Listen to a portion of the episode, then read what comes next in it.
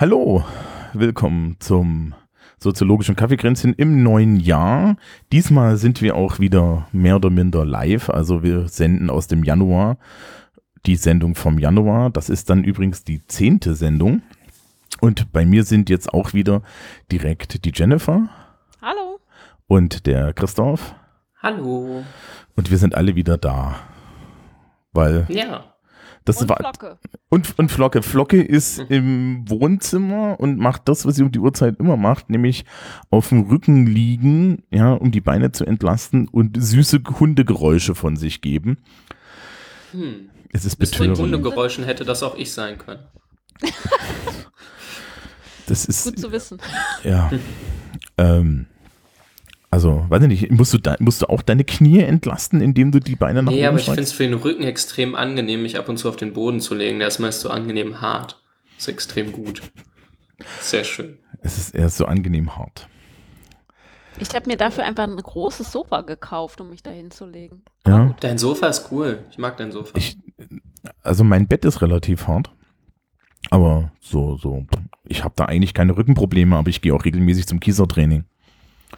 Ich habe trotzdem Rückenprobleme, obwohl ich so viel Krafttraining mache. Ich glaube, das hängt nicht immer zusammen. Ja, das ist. I, I'm not judging. Ja. naja, So, genau. Ähm, dann kommen wir zur üblichen Frage: Was trinkt ihr denn so? ich habe gerade ausgetrunken schon. Ähm, äh, wo fange ich an? Ich trinke mal wieder Tee oder habe Tee getrunken. In Darjeeling in Indien gab es einen Generalstreik der TeebauerInnen ähm, und das hat zu einem globalen Darjeeling-Engpass geführt, auch bei der Teekampagne und deswegen hat die Teekampagne sich überlegt, dass sie jetzt doch auch Assam verkauft, was irgendwann meiner Kundenbefragung eigentlich abgelehnt wurde. Naja, Ende vom Lied, dass mein Vater natürlich äh, den, den Assam bestellt oder meine Tante, weiß ich nicht mehr. Und auf jeden Fall habe ich im Zuge dieser Assam-Tee-Kampagnenbestellung jetzt diesen Tee bekommen und ähm, den habe ich heute probiert. Schmeckt gut, ist ein guter Assam. Kann ich empfehlen, falls sich der, den irgendwer kaufen will. Okay, äh, Assam ist dieser, ist das nicht auch dieser Nordsee-Dingens? Ja, Assam ist relativ kräftiger Tee und äh, ist das größte, größte Teeanbaugebiet der Welt und ähm, ja, ist relativ kräftig im Geschmack und man sagt immer so malzig, wobei, weiß ich nicht. Schmeckt nicht nach Malzig ist eine Malzbier. komische Beschreibung.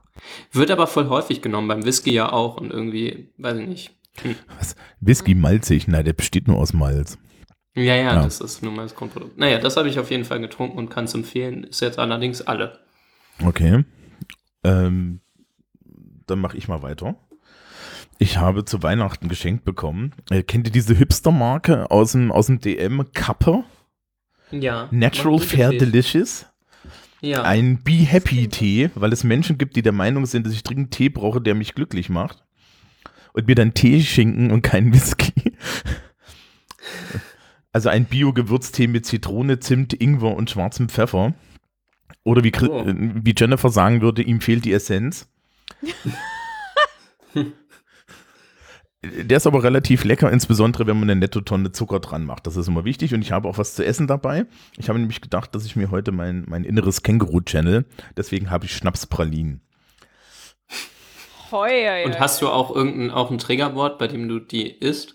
Jeweils? Nee, ich esse die einfach nebenbei und ihr müsst gucken, dass ich nicht so beschwipst werde. Sehr gut. Wie meine Mutter. Schnapspralinen.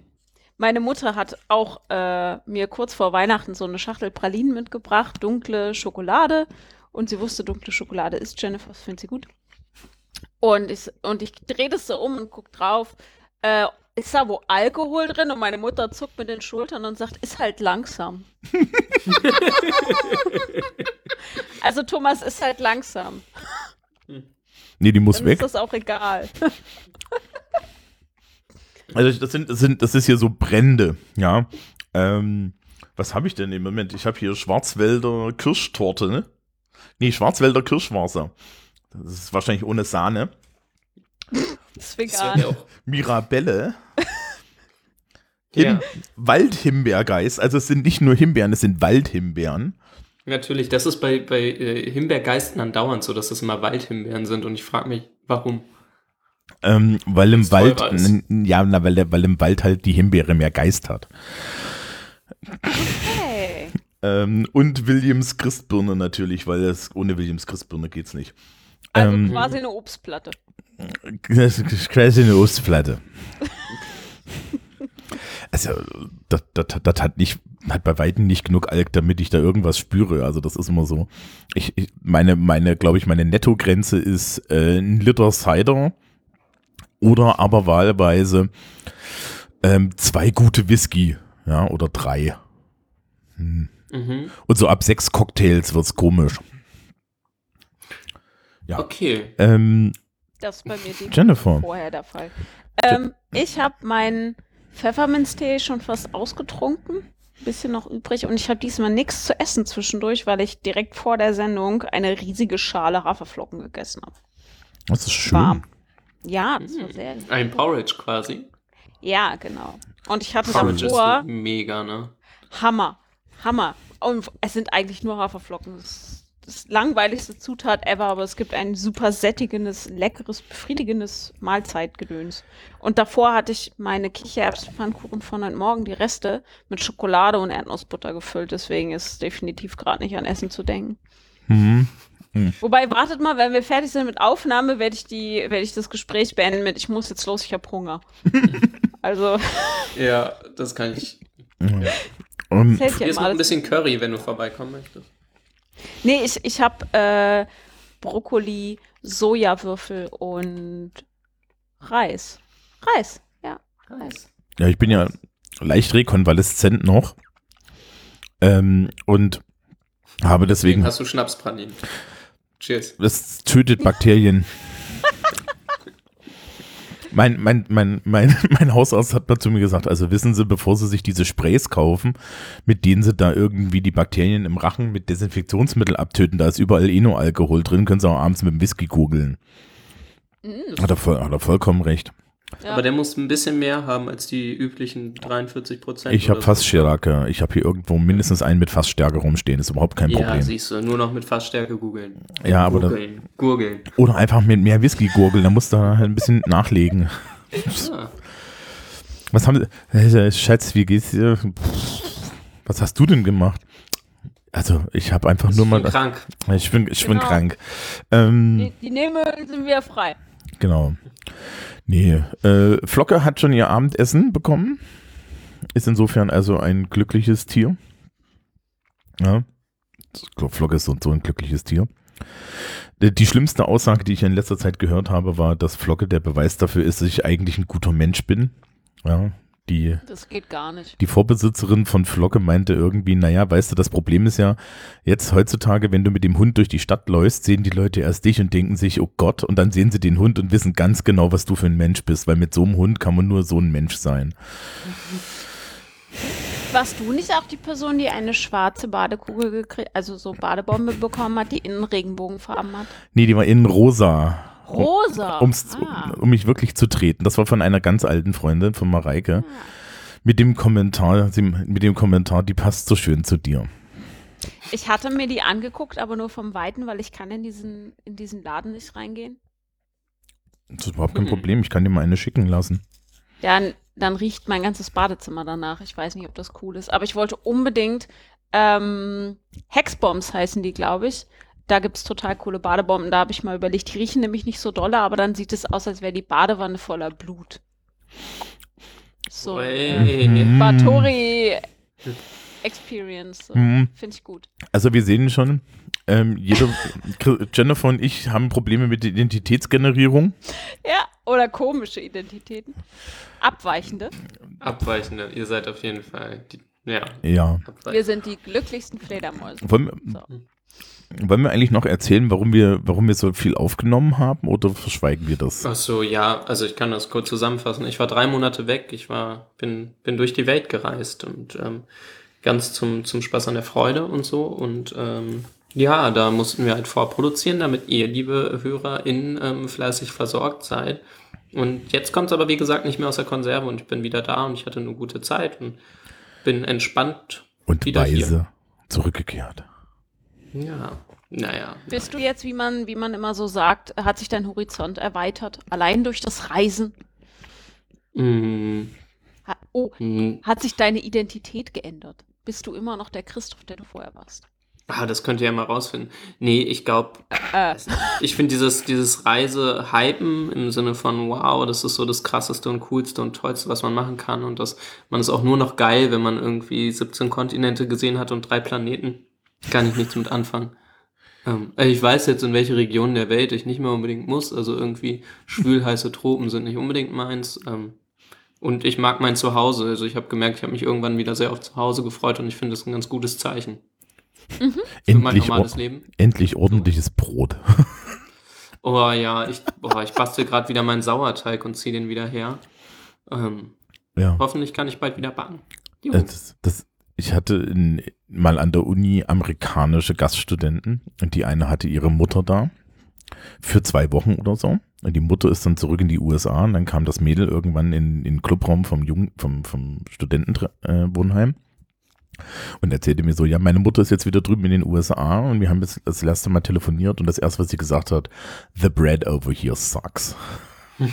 Das ist halt, wenn du in Deutschland mal so, ne, so deutsche Sauerteigbrotkultur abbekommen hast, dann hast du vielleicht ein Problem. Ja, also man, man merkt das vielleicht schon so ein bisschen durch. Wir, wir bewegen uns Richtung zum, zum Thema. Das Thema ist nämlich Identität. Ja. Wer hat denn den Scheiß eingeschleppt? Na, die übliche Frage. Du bist schuld. Ich bin schuld. Ich habe, glaube ich, daneben geschrieben in die, in die Vorbereitung, das ist mein Pet Peeve derzeit. ja, also es ist sogar eindeutig zuzuordnen, wer schuld ist.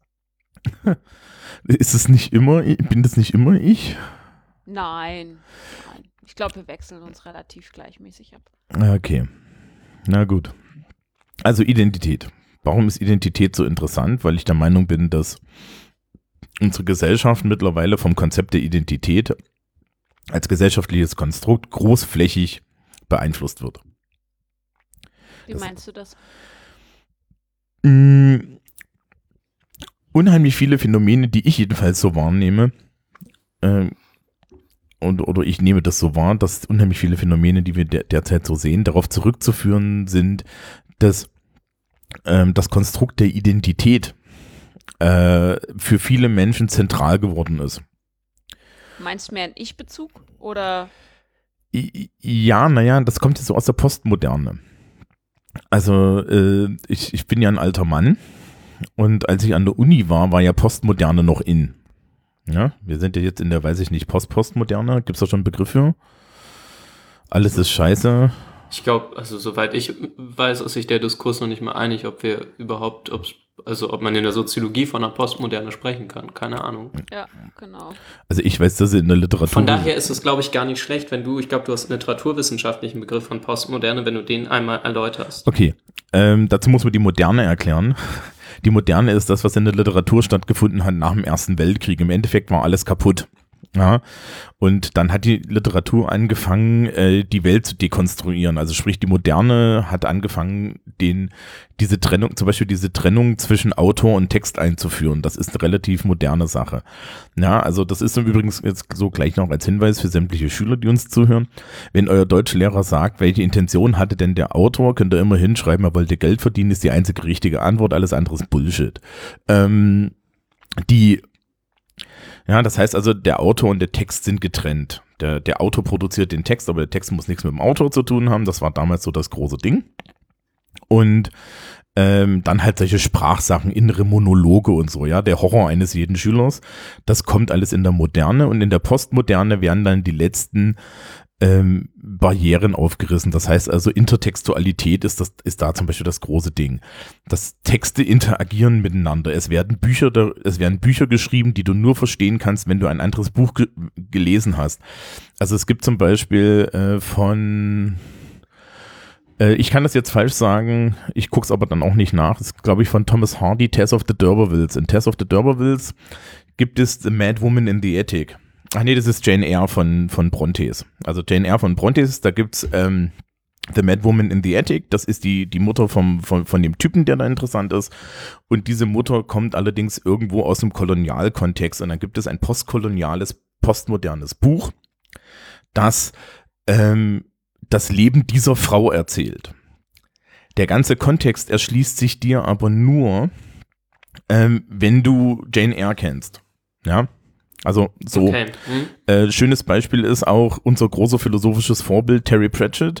Der hat ein, also mehrere Bücher eigentlich, wo das so ist. Äh, es gibt ein berühmtes über Märchen. Da fällt mir jetzt der Name nicht ein, findet, findet er in Show Notes. Ähm, ach Gott. Ähm, und das über Märchen, da sind die ganze Zeit halt so Märchenanspielungen drin, ja, und damit referenziert er halt die ganze Zeit auf diese ganzen äh, klassischen Märchengeschichten zurück. Ja, und wenn man diese ganzen Mörs Märchen, macht das auch ständig. In allen Büchern. ja, kann ja Mörs immer noch nicht ran. Entschuldigung. Okay. ja, äh, äh, wird der eigentlich irgendwie als der deutsche Terry Pratchett gehandelt? Weiß ich nicht. Ich, hab, ich hätte die keinen Fall, bitte. miteinander verglichen. Mir ist gerade nur aufgefallen, dass, äh, also als du das gesagt hast mit den, den Märchenanspielungen, äh, bei, Tale Pra- äh, bei Tale Pratchett ist es dieses Märchending und ähm, Mörs macht das bei den Buchlingen zum Beispiel so, dass wenn du die Namen der Buchlinge auseinander nimmst oder, also es sind immer Anagramme für Schriftsteller, die es Mhm. wirklich gab. Und die Werke, die sie vertreten, Mhm. sind auch zusammengefasst. Und man kann sich dann einen schönen Spaß draus machen, rauszufinden, auf wen er alles angespielt hat in der Stadt der träumenden Bücher. Liebe SoziologiestudentInnen, die uns vielleicht zuhören, das ist eine literaturwissenschaftliche Definition, wie wir gesagt haben. Schreibt es nicht so in soziologischen Doch. Fragestellungen. doch. Das ist da nämlich ganz anders getrennt. Also Mhm, Postmoderne beginnt viel später und Moderne viel früher. Macht Also, trotzdem. Nein, macht's nicht. Macht es nicht. Es sind einfach offenbar zwei völlig unterschiedliche Begrifflichkeiten. Hm. Von daher ist das aber gut, dass wir es vorher geklärt haben, wenn du das Thema rangekarrt hast, damit wir Mhm, nicht mhm. komplett aneinander vorbeireden. Hier ist gerade die letzte Schnapspraline. Ab hier geht's bergauf. Ähm, Okay, dann haben wir wahrscheinlich aber auch völlig unterschiedliche Definitionen von Identität, oder? Ja. ah, dann wäre vor- Vorsicht, ich habe ja alles studiert. Irgendwie. es gibt Menschen, die glauben das tatsächlich. Ähm, nee, ich habe mir nichts studiert. Ich merke das immer wieder, dass ich von nichts eine Ahnung habe, aber das profund. Ähm, naja, Identität. Also ich hätte jetzt so mit so sozialpsychologischen Definitionen angefangen. Ne? Ich musste letztens für eine, für eine Schülerin so ein Schaubild zu Selbstkonzept zusammenbasteln. Ja, Selbstkonzept nach Rogers, ganz großes Tennis. Und da gibt's ja auch solche Sachen, ne? Also wir sind irgendwie das, was wir glauben, dass, dass die anderen denken, dass wir sind. Ja.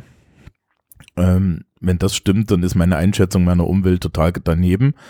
Weil so wie ich aussehe, dann müssen sämtliche Leute, die mich so haben wollen, dringend einen rauchen. Weil ansonsten funktioniert das logisch nicht. Ähm, also es gibt halt so psychologische Definitionen von Identität. Das ist halt im Endeffekt so, so das, was ich glaube, was ich bin. Und dann gibt's halt auch soziale äh, Perspektiven. Die soziale Perspektive ist dann auch so ein bisschen einmal, einmal bestimmt dadurch, welcher Gruppe ich angehöre. Ne? Da sind wir dann bei Bourdieu, Habitus, Sel Gruppenzuschreibung und, und so weiter. Und auf der anderen Seite dann wahrscheinlich auch die Abgrenzung zu anderen Gruppen, was fast dasselbe ist. Na, wir, wer, mir wäre jetzt eingefallen, also als ältere Theorie, äh, die Theorie der sozialen Identität. Ich weiß immer noch nicht, mittlerweile ein Abschluss und fast bitte das fertig, aber ich weiß immer noch nicht, wie man Teufel ausspricht. Der Teufel, Teufel? Ich weiß es nicht. T-A-J-F-E-L. Oh, ich weiß es auch nicht. Meinen Dozierenden haben immer Teufel gesagt und deswegen habe ich das auch, sage ich das auch, aber ich weiß nicht, ob das richtig ist. Auf jeden Fall von Teufel und Turner. Ähm, die ist von 86, 87 irgendwie so. Danach kam die äh, Selbstkategorisierung. Ich hatte das letztens nochmal nachgeguckt, weil meine Studierenden in dem Lektüreseminar, was ich gebe, nach dem Etikettierungsansatz gefragt haben. Also so Labeling, selbstbestimmte Prophezeiung und so weiter. Ähm, und da sind wir aber auch immer noch in den 80ern. So von den Ansätzen von sozialer Identität und Etikettierungsansätzen und so. Na, ich, Ich glaube, das hat danach aber auch verloren, oder? Also ich habe da, also ich habe so, so, so ja in den frühen 2000ern studiert, da habe ich nichts davon gehört. Labeling Naja, kommt, und- glaube ich, wieder. Also Queer, über so queer, ne? So, das hängt ja da irgendwie mit drin. Also die, die Ansätze der Queer Theory sind ja auch in den 70ern, 80ern Ja. und wird jetzt hier gerade groß. Also es kann durchaus sein, so rein von Das ist das etwas verschleppt. Ja, tatsächlich, dass das Identitätsding auf der theoretisch-wissenschaftlichen Ebene ein wenig braucht. Also so, bloß weil das medial so unglaublich schnell sich dreht und, und hochheizt, heißt das ja nicht, dass die Wissenschaft schneller funktioniert. Also Ja. dicke Bücher wollen ja erstmal auch geschrieben werden, ne? Ja, wobei das ist eine Chance für dich, oder? Langsamer zu schreiben oder schneller zu schreiben oder Dicke Bücher allgemein. Ah, pff. Ich will kein so dickes Buch schreiben. Wenn ich sehe, äh, in dem Büro, in dem ich momentan sitze, was ich mir mit einem Kollegen teile, da steht seine Disk gebunden rum. Mhm. Das ist so ein richtig, richtig fetter Wälzer. Das ist so, das Buch ist so dick wie mein Oberarm angespannt. Aber das ist auch ein Stück Identität. Ja, tatsächlich, so viereinhalb Kilo Identität. Hm? Boah, wäre das schrecklich, wenn man eine Diss schreibt und die nichts zur Identität beiträgt. Ja. Das wäre schlimm. Wieso? Also oh, ja, oder wenn man, wenn man die Diss nicht zu Ende bringt und das äh, keinen Identitätsbruch ver, verursacht, also dann hat man halt nicht gelebt, ne? ja, das hast du doch auch nicht. War, war, ja, war, ja, war, ja, war ja bei einer Promotion, da lebt man doch nicht. Also Sie das, werden gemein. das ist Ja. too soon. Ja, ja, ja, ja, ja. Okay. Komm, komm, da, komm, da, komm da mit, wenn ich die, die Reha gemacht habe nach dem. Wobei mir jetzt gerade auffällt, meine Uni-Zulassungsarbeit, außer dass ich die nicht öffnen kann, ohne den Plug zu kriegen, weil da sind unheimlich viele sprachliche Fehler drin und ich würde das Ding heute nie so schreiben, ja. Ähm, die, auf die bin ich tatsächlich noch stolz.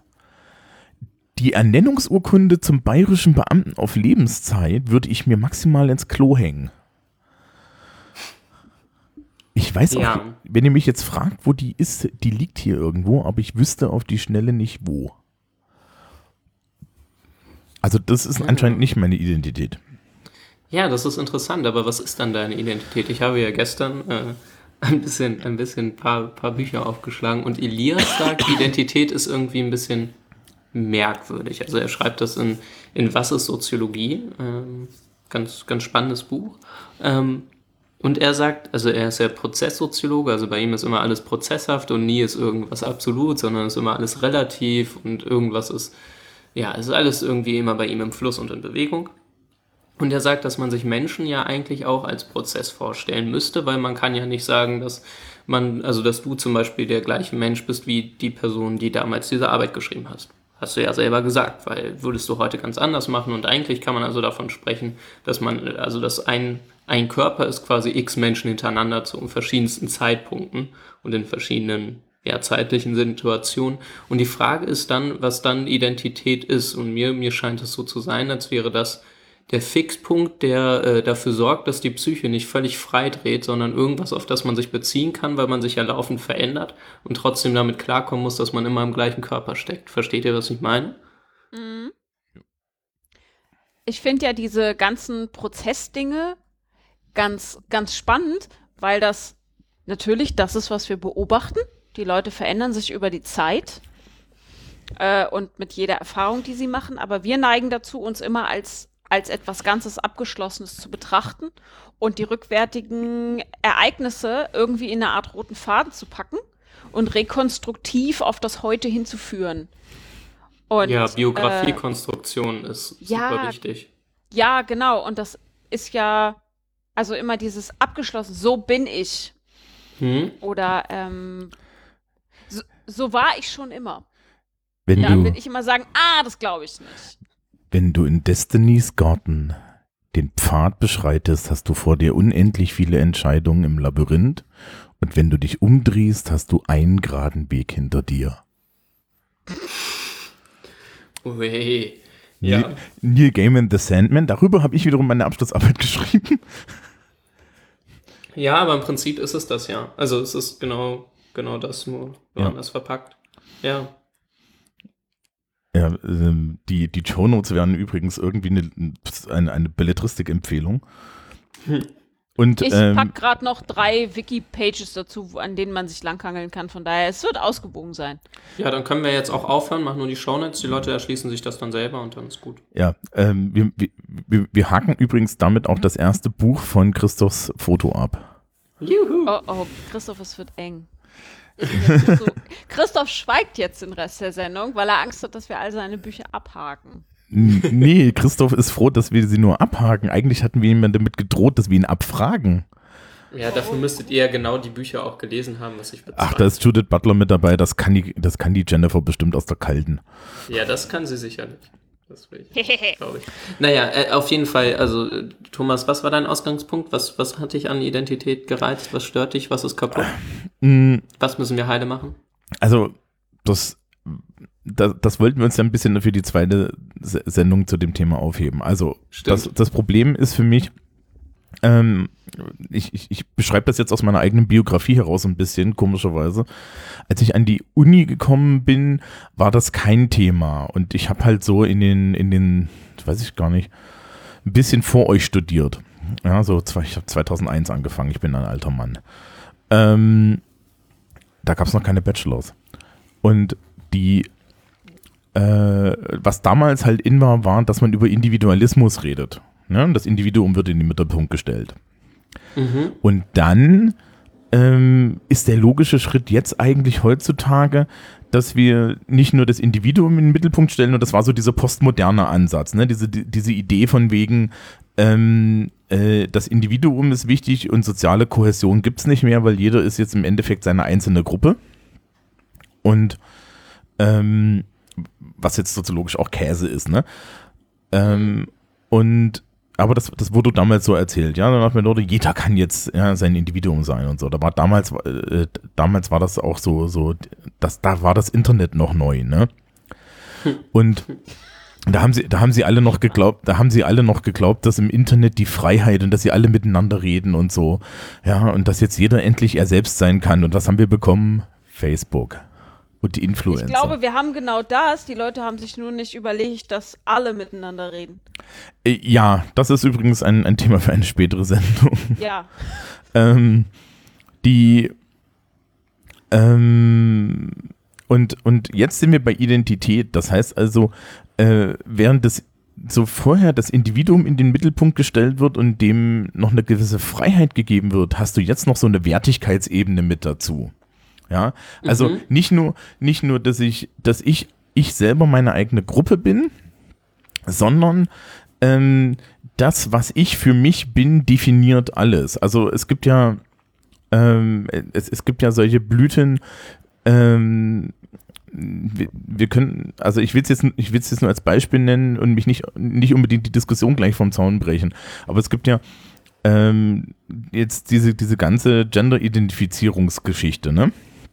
Also sprich, ähm, die Idee, dass, äh, dass ich selber mich irgendwie mit meinem sozialen Geschlecht identifiziere. Ja, ich kann dann halt sagen, irgendwie, äh, ich ident- identifiziere mich als Mann, ich identifiziere mich als Frau, ich, ich identifiziere mich als Eichhörnchen und so weiter. Ähm, das ist soweit so gut. Allerdings geht das mittlerweile so weit, ähm, dass im Endeffekt nur noch diese Identifikation unabhängig der, äh, von der physischen Realität zählt. Also ich weiß nicht, ob ihr das kennt, aber es gab da so eine Story vor ein oder zwei Jahren in den USA. Ja, also die sind da weiter vorn als wir. In Deutschland ist das alles noch nicht so weit. Zum Glück vielleicht. Ähm, dass in den USA äh, eine Frau sich diskriminiert fühlte als äh, schwarze Person. Ähm, dann aber herauskam, dass die Hautfarbe da nicht wirklich zupasste, also die biologischen Eigenschaften, und sie dann sagte, ja, aber sie identifiziert sich als schwarz. Und dann wird's schwierig. Mhm. Ja? Also so, so in der Richtung sehe ich eigentlich die Problemlage, dass wir ähm, dass, dass halt über, äh, über, über so eine Überbewertung davon dessen, was ich glaube, wer ich bin, halt eine Art, ähm, ja, äh, naja, dass in der Gesellschaft im Endeffekt ein, ein, ein Modus entsteht, in dem keiner mehr miteinander übereinander reden kann, weil halt auch keiner mehr weiß, was denn jetzt eigentlich irgendwie richtig ist. Ja, oder, oder wo man sich nicht mal mehr darauf einigen kann, dass irgendetwas irgendwie richtig ist. Ja, also du kannst dich dann, äh, das ist dann wie der AfD-Politiker, der sagt, ich bin ja eigentlich links.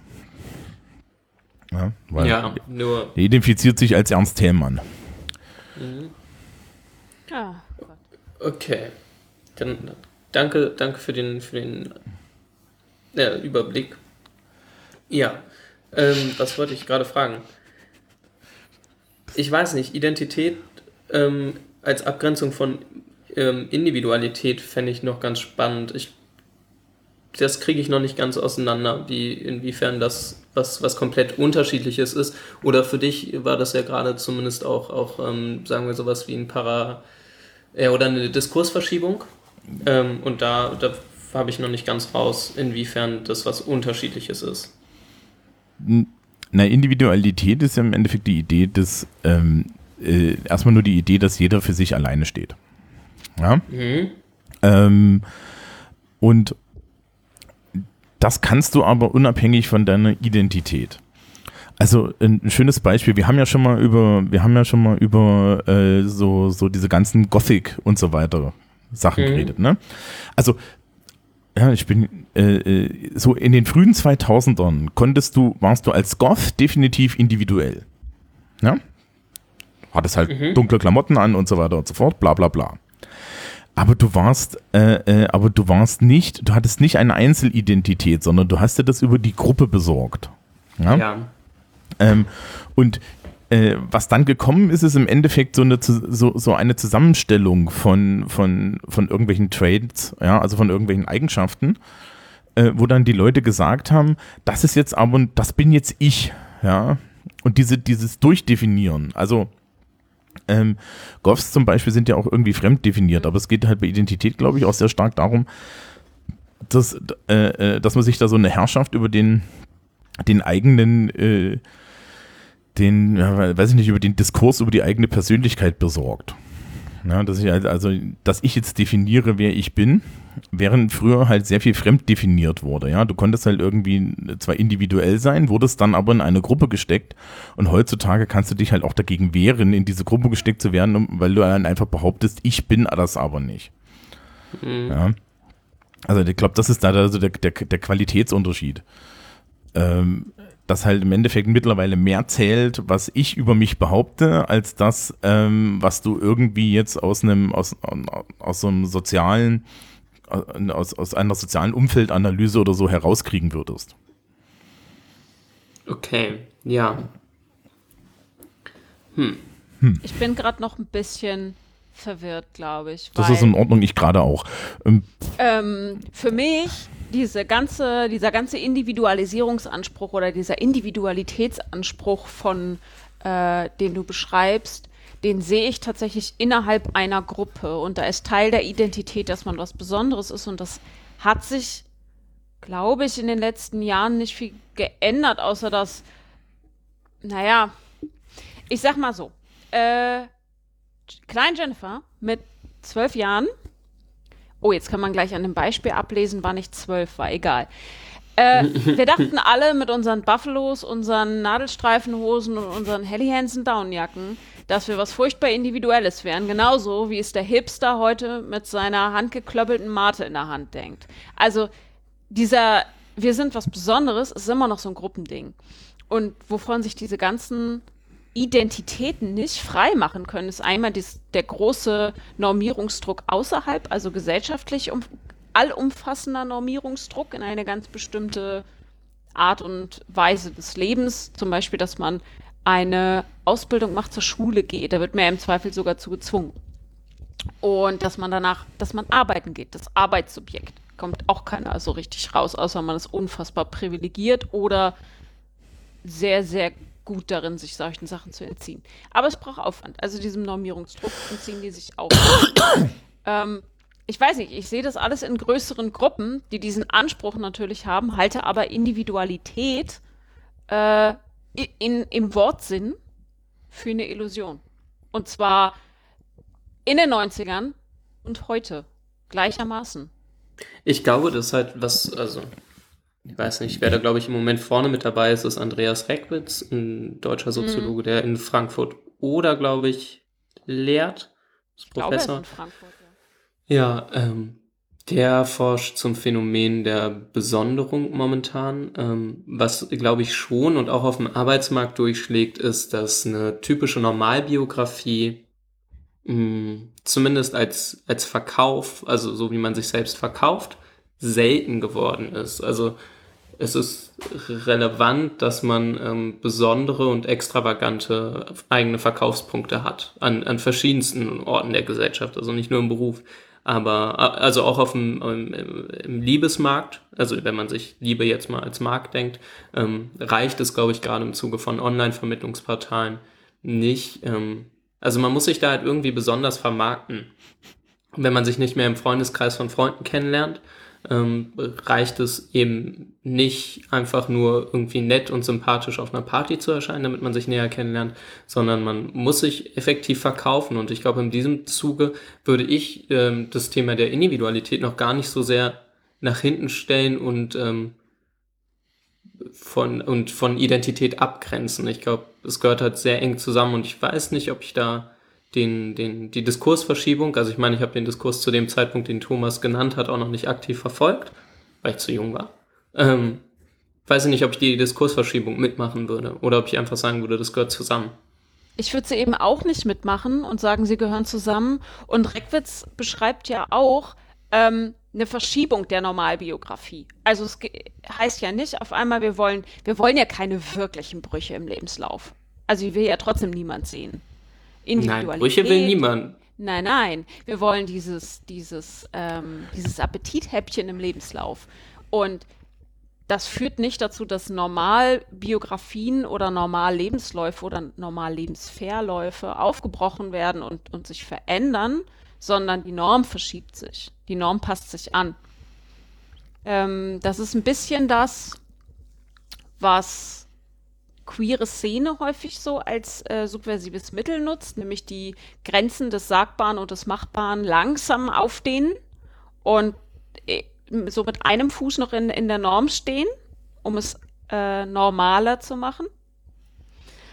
Und das löst aber diese, das löst die Norm nicht auf. Sie wird höchstens, vielleicht wird die Norm ein bisschen breiter oder sie verschiebt sich, aber ich glaube nicht, dass sich das, also dass sich der Diskurs von Individualität zu diesen Identitätspolitiken verschoben hat. Ich glaube, das war schon immer Teil von Identitätspolitik.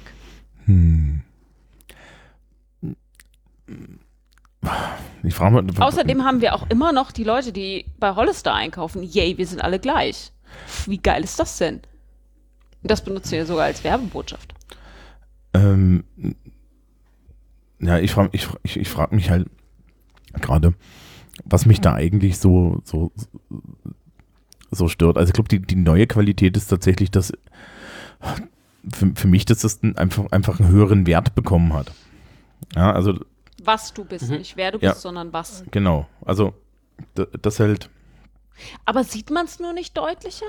Das hatten wir, glaube ich, in der, in der Jugendfolge auch schon mal, dass es einfach ganz krass einen anspringt, weil es in den sozialen Medien natürlich, äh, wie sagt man das? Du kannst es stärker überzeichnen und nicht alle Teenager und jungen Erwachsenen und vor allem nicht unsere Elterngeneration. Ich denke hier an die GIFs verschickenden Mütter mancher Menschen hier im Podcast. Mama. ähm, sind keine Marketingprofis. Die zeichnen gern mal über die Linie. So. Und das springt einen dann natürlich auf unangenehme Art und Weise an. Äh, aber wenn ich daran denke, wie abweichender Musikgeschmack in den 90ern und, und äh, Anfang der 2000er gehandhabt wurde, dagegen ist, äh, wer wessen Bild liked auf Instagram, scheiß. ja, das Interessante ist ja, dass das in den, in den, in den 90ern und so weiter tatsächlich äh, identitätsstiftend war. Ja, also wir wollten ja gar nicht, dass der Rest Manson hört. Ja, also, Ja, aber ne? wir wollen heute auch nicht, dass das, also äh, diese, diese Jugendsubkultur, auf die wir jetzt, glaube ich, einfach verweisen können, weil wir haben in der Sendung davor drüber gesprochen, ähm, diese Instagram-Kinder, Mhm. die wollen ja auch nicht, dass alle zu ihnen gehören. Vor allen Dingen ist auch, ja, Ja, aber zum einen das und aber trotzdem macht, macht das für mich jetzt irgendwie den Identitätsshift noch nicht klar. Also nur weil. Also Mhm. nur vorausgesetzt, vorher war Individualität nicht ganz so gefordert. Äh, nein, vorher war Individualität mehr gefordert, als es heute der Fall ist. Und heute sind alle irgendwie ein bisschen gleich. Die Frage nach Subkultur hatten wir in der Jugendfolge ja auch. Ähm, heißt das, ja, dann würde man nur sagen, dass Individualität weggefallen ist, aber Identität über konstant gleich wichtig gewesen ist über Zeit. ist, ist sie, glaube ich, auch nicht. Also äh, ein Beispiel, was sich tatsächlich geändert hat, kann ich so aus dem Schulkontext nehmen. Ähm, als Sozialkundelehrer bist du ja dazu, bist du ja unter anderem dazu verpflichtet, Leuten ähm, ihre Kon Konstruktion kaputt zu machen. Also ich sehe das so ein bisschen als meine Aufgabe. Ja. Und Pädagogische Irritation. Genau, ja. Irgendjemand hat mal zu mir gesagt, er hätte gern bei mir äh, äh, Sozialkundeunterricht gehabt, weil der voller Irritationen ist. Das ist vollkommen richtig. Ich bin eine riesige Irritation. Ähm, das, und was du da erkennst, ist vor, weiß ich nicht, gefühlt drei, vier, fünf Jahren haben die Leute diese Irritationen entweder angenommen oder ähm, konnten halt im Endeffekt irgendwie die auf so einer, so einer kognitiven Ebene bearbeiten. Ja? Mhm.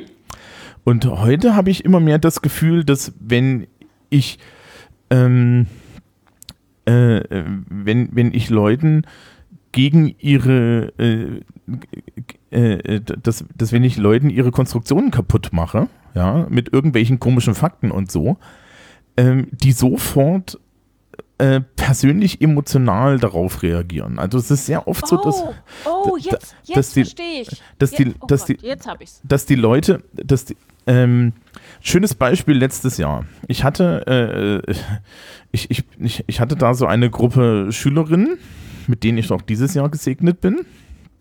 Und ähm, die haben sich an einer Stelle darüber beschwert, ähm, dass sie sich von mir nicht den Mund verbieten lassen. Was ich nie machen würde. Also du darfst sagen, was du willst. Das, ein, das Einzige, was, womit du halt rechnen musst, ist, du kriegst halt meine Meinung und wenn, äh, und im Zweifel kriegst du halt auch die, die, die Lehrerpersönlichkeit zurück, ja, und du kriegst halt äh, mindestens eine Spiegelung, wenn ich einfach mal, ähm, äh, wenn ich einfach mal ein, eine mehr oder minder fies formulierte Variante ähm, dessen, was du nicht hören willst, ja. Also ich sag dir dann halt eiskalt Sachen ins Gesicht, die ähm, ähm, wie, wie ich das sehe, ja, und ähm, teilweise dann halt auch die einfach mal deiner Weltwahrnehmung widersprechen.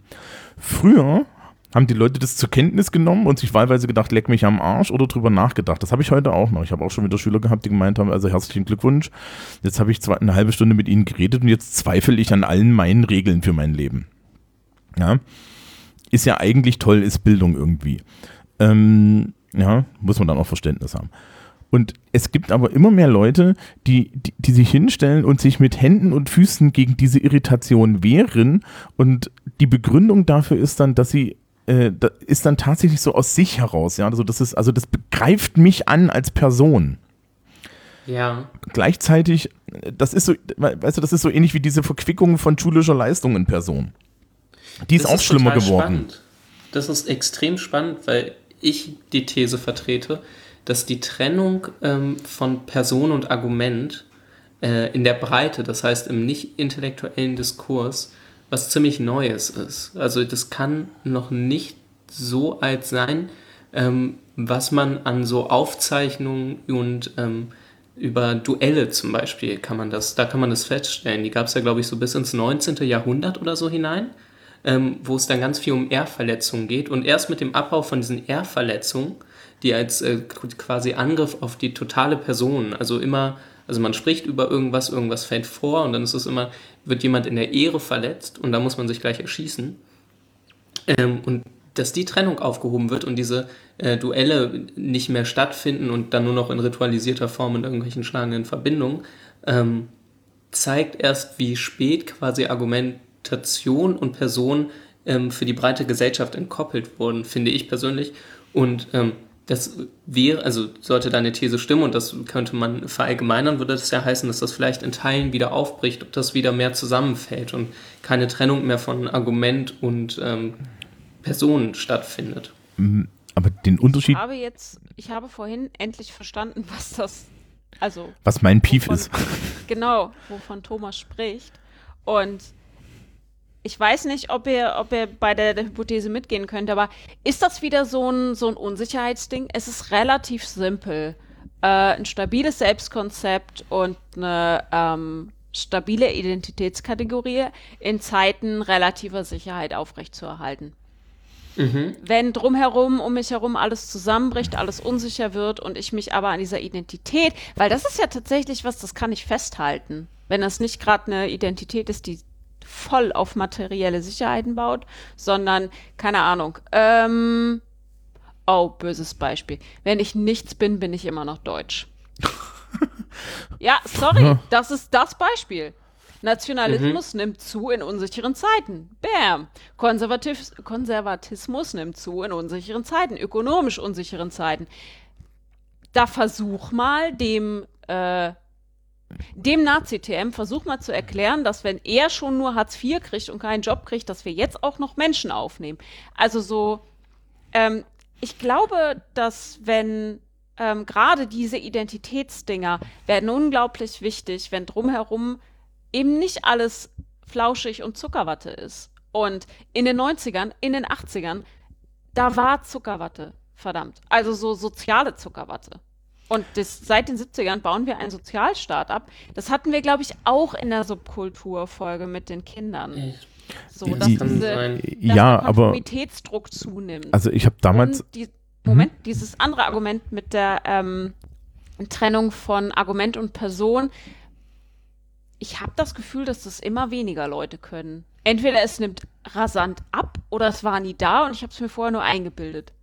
nee, aber das, Das ist ja richtig bitter, das würde so jeglichen, jeglichen, jeglichen Fortschrittsgedanken von Gesellschaft irgendwie völlig zuwiderlaufen. Dann hätten wir nur so einen kurzen Argumentationspeak gehabt, der jetzt leider wieder Ich völlig runterrasselt. ähm, naja, Also, aber diese Diskussionskultur, da haben wir ja in der ersten Diskursfolge auch drüber gesprochen. Ich wollte gerade sagen, deswegen sind wir ja hier zusammen. Der, genau, deswegen sind wir hier. Äh, habe ich auch, also da habe ich ja, glaube ich, auch schon gesagt und festgestellt, dass ich mir da, glaube ich, ein bisschen was schön geredet habe. Ähm, naja, so, so, so, Hm. so, so ähm, ich ich versuche jetzt irgendwie meine fünf Fäden, die ich, die, die, die ich gerade in der Luft habe, irgendwie alle zusammenzukriegen. Also Mhm. einmal, einmal zu dem, Christoph, was du gesagt hast. Den Unterschied, den ich zur Vergangenheit, zu, diesen, zu dieser geschichtlichen Variante machen würde, ist, damals gab es eine soziale Konvention dafür.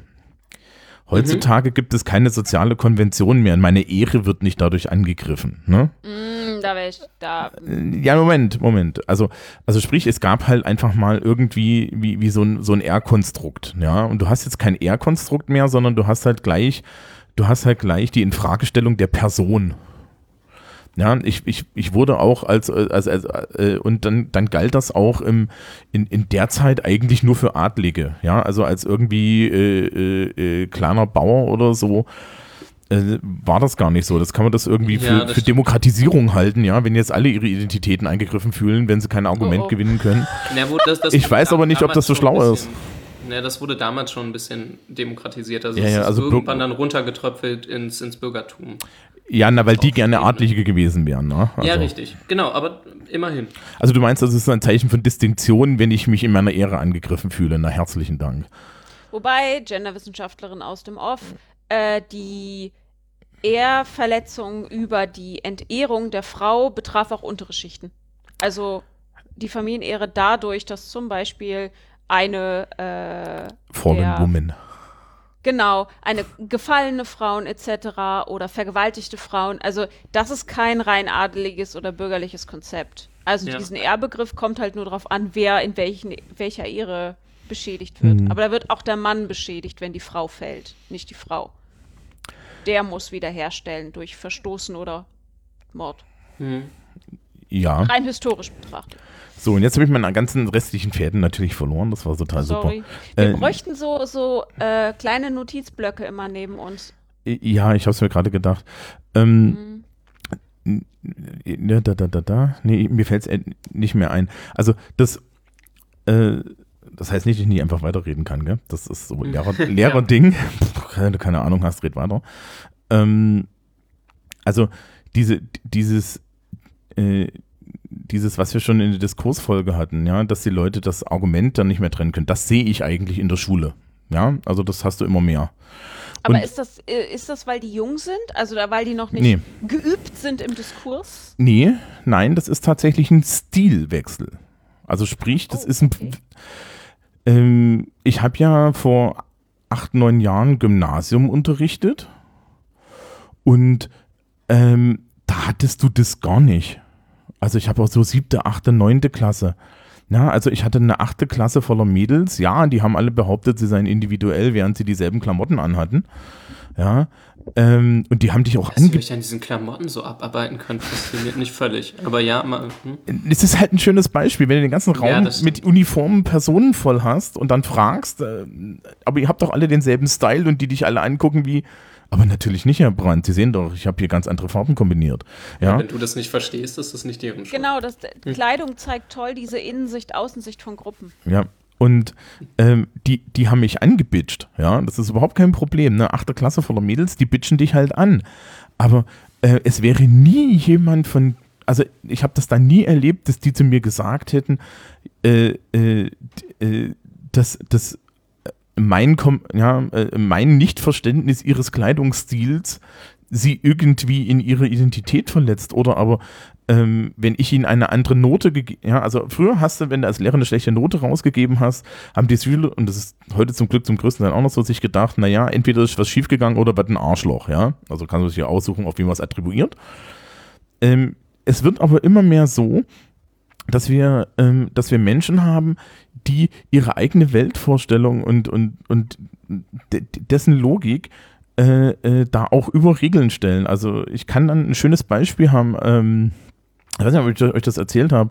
Wir hatten dieses Jahr einen Fall mit einem jungen Mann, der ist ins Sozialwesenspraktikum gegangen. Und da muss man Pflege machen, ne? Und da muss man im Altenheim unter anderem Essen ausgeben. Und äh, da wurde dann das äh, wurde dann das Praktikum abgebrochen mit dem Argument, die Person ist Veganer und kann es mit sich nicht vereinbaren, äh, anderen Leuten Fleisch zu servieren. Ja, Ne? okay. Ähm, Das ist spannend.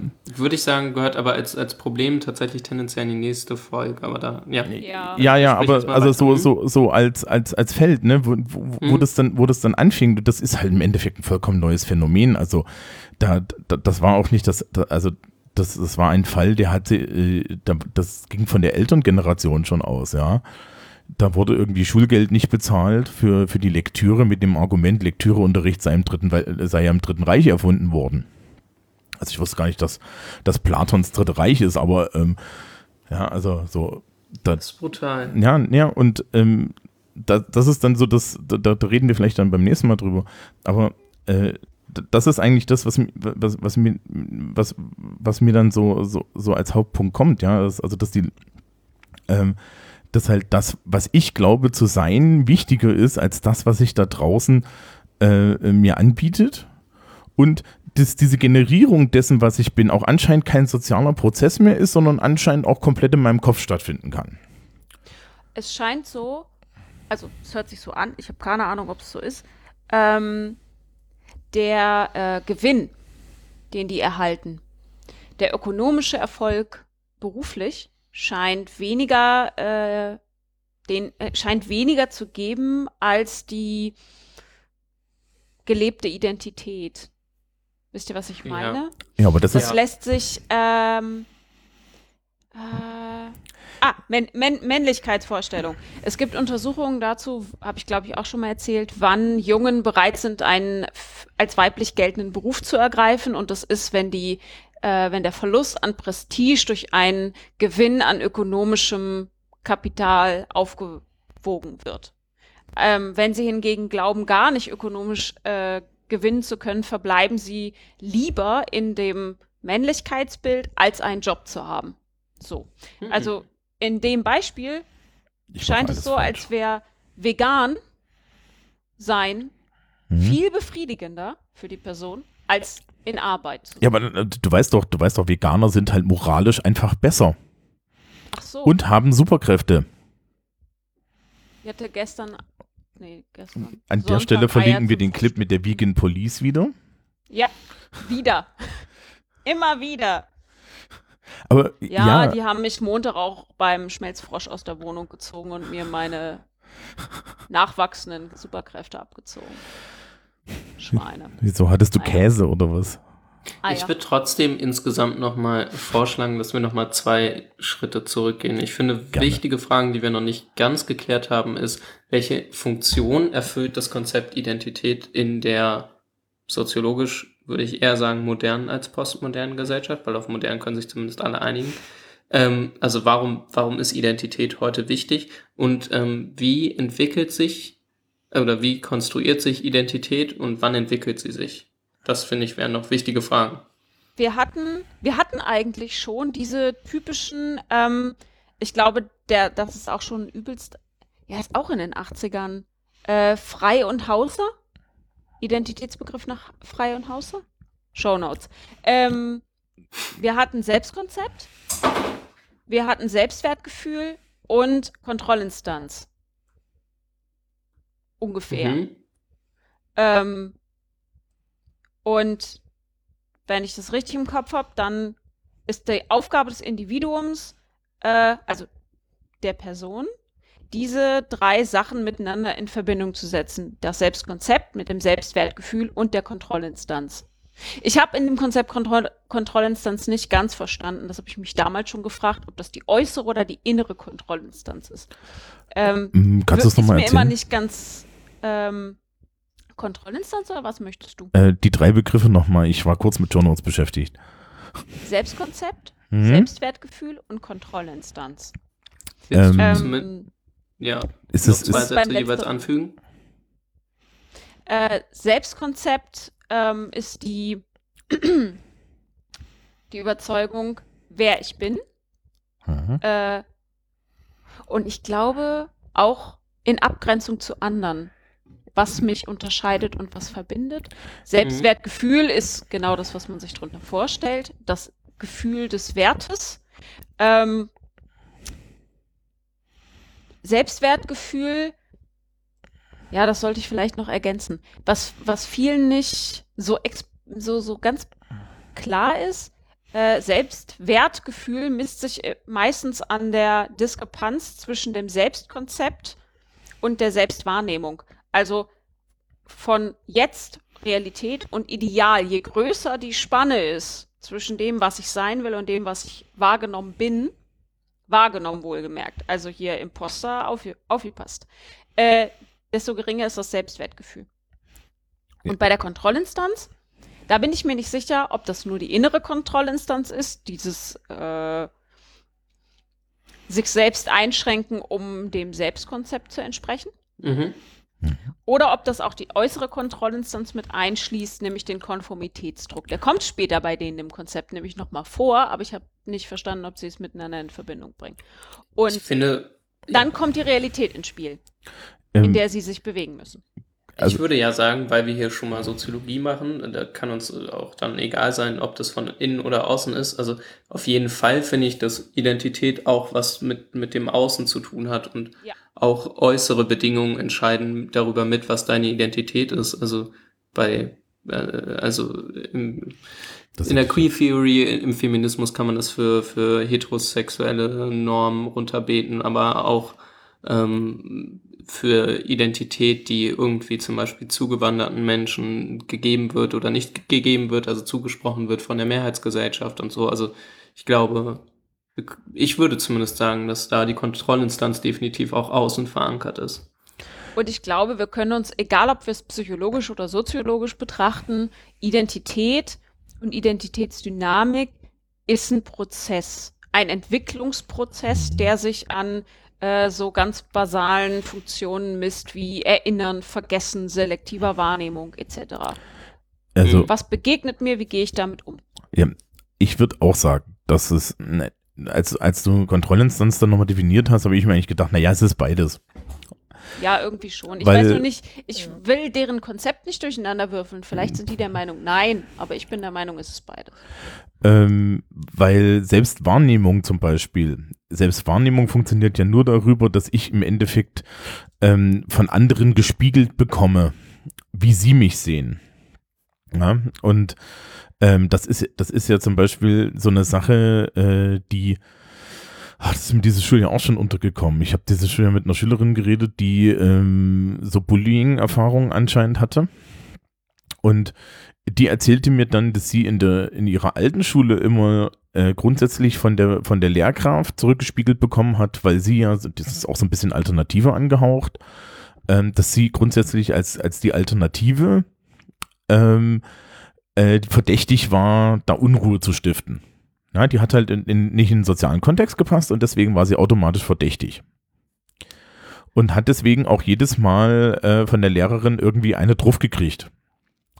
Das, das, äh, bei uns an der Schule ist es was ganz anderes. Ich gucke halt die Leute mir alle an und dann äh, gucke ich, wie die sich verhalten. Ne? Also Verhalten ist halt meine Kategorie und das ist halt einfach eine sehr ruhige, sehr bemühte Schülerin. Die ist jetzt nicht unbedingt in allem gut, ja. Also das ist auch dann immer nicht wichtig.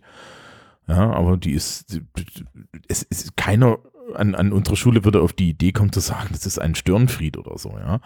Und äh, da hängt es dann schon unheimlich davon ab, wer äh, wer dir da was zurückmeldet, ja, weil anscheinend hat die irgendwie fünf Jahre zurückgemeldet bekommen oder, oder sich gegen die Rückmeldung wehren müssen, ja, kann man ja auch mit so kognitiver Dissonanz, ähm, dass, dass, dass sie irgendwie das alles immer falsch macht und an allem schuld ist, während sie dann jetzt auf einmal die Erfahrung macht, dass halt Leute einfach sagen, naja, das, sie können gar nicht dran schuld sein, weil äh, dat, dat, wir, wir sehen, dass sie nicht diese Person sind, die da in sie hineingedacht wird.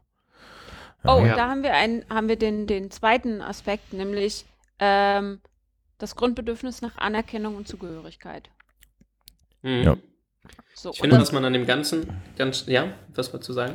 Ähm, äh, ich wollte nur noch, ich wollte nur noch ergänzen, dass Able also dass Zugehörigkeit nicht, sonst wären wir ja alle äh, Normcore Vanillas. Also Gruppenzugehörigkeit und Gruppenanerkennung äh, mitdenken, ne? So.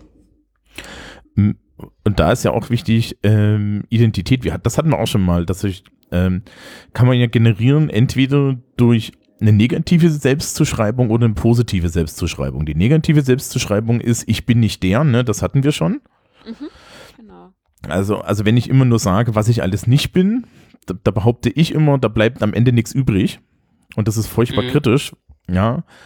Ähm, und das andere ist eine positive Zuschreibung.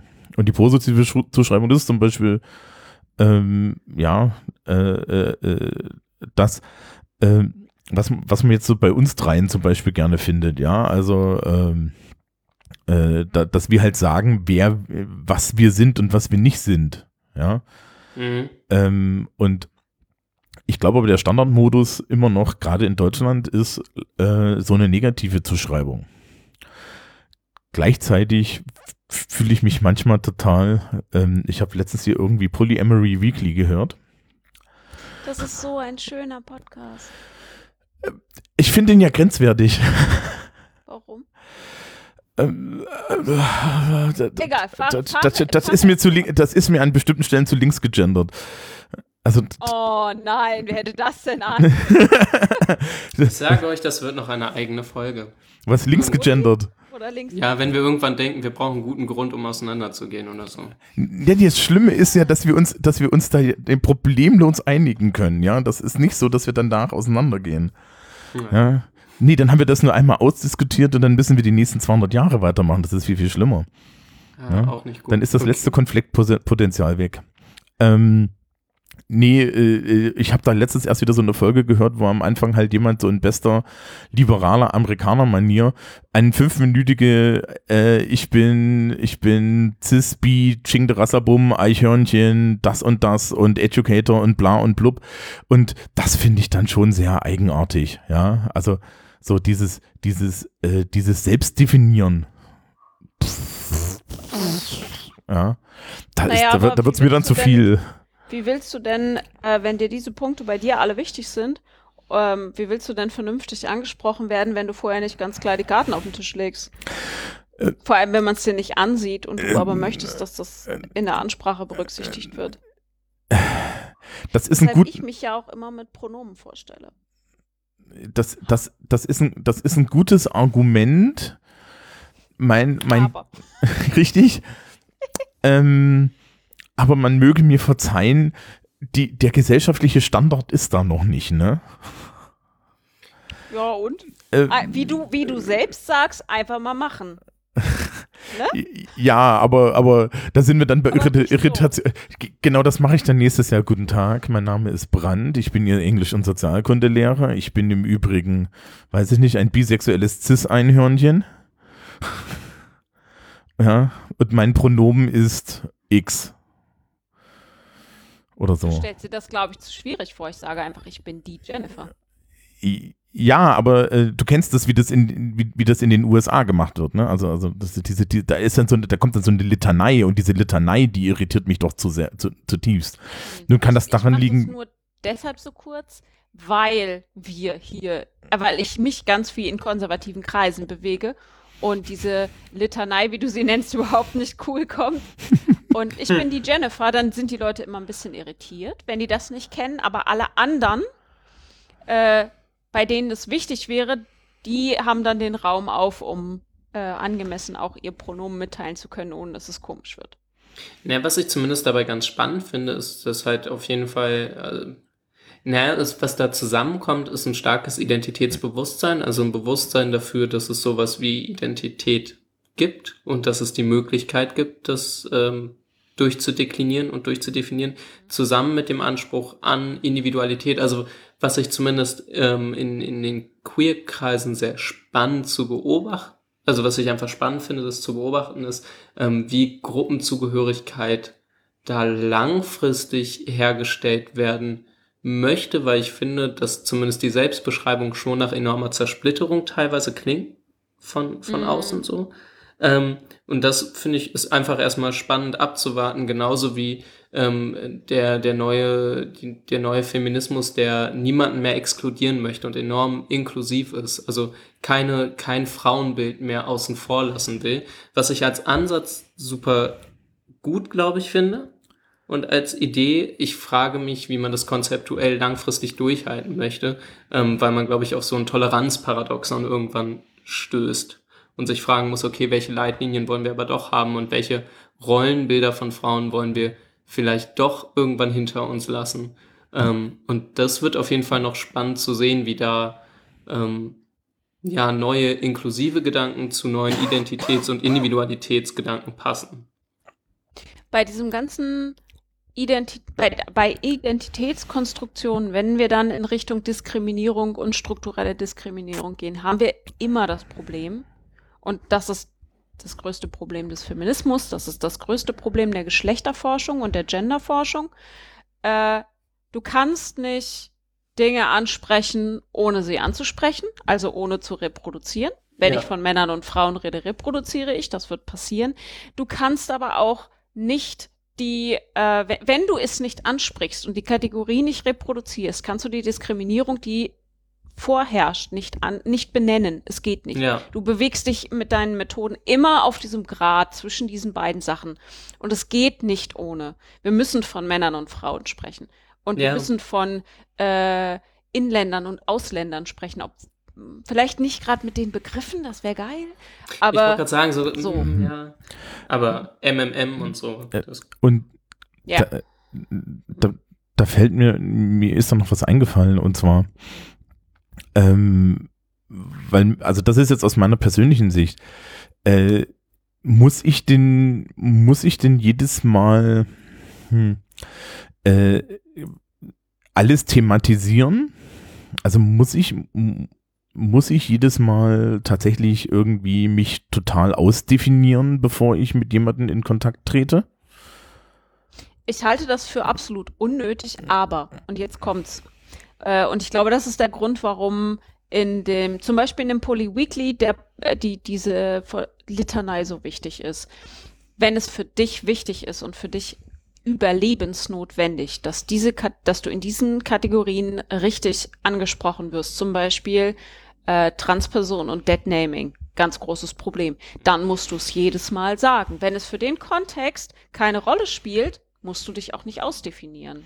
Aber du kommst sonst, wenn die anderen assume sollen, was du, wo du, wo, wo du sie zu zwingst, wenn du nichts sagst, dann hast du halt das Problem, dass sie dich misgendern, dein Dead Name benutzen, was auch immer. Du kommst halt da nicht drum rum. Mhm. Ähm, ich habe jetzt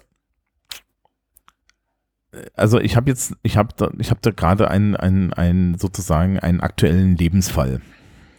Also ich bin das erste Mal äh, in in äh, meiner Schulkarriere tatsächlich, also äh, Leute mit unterschiedlichen sexuellen Orientierungen haben wir öfter.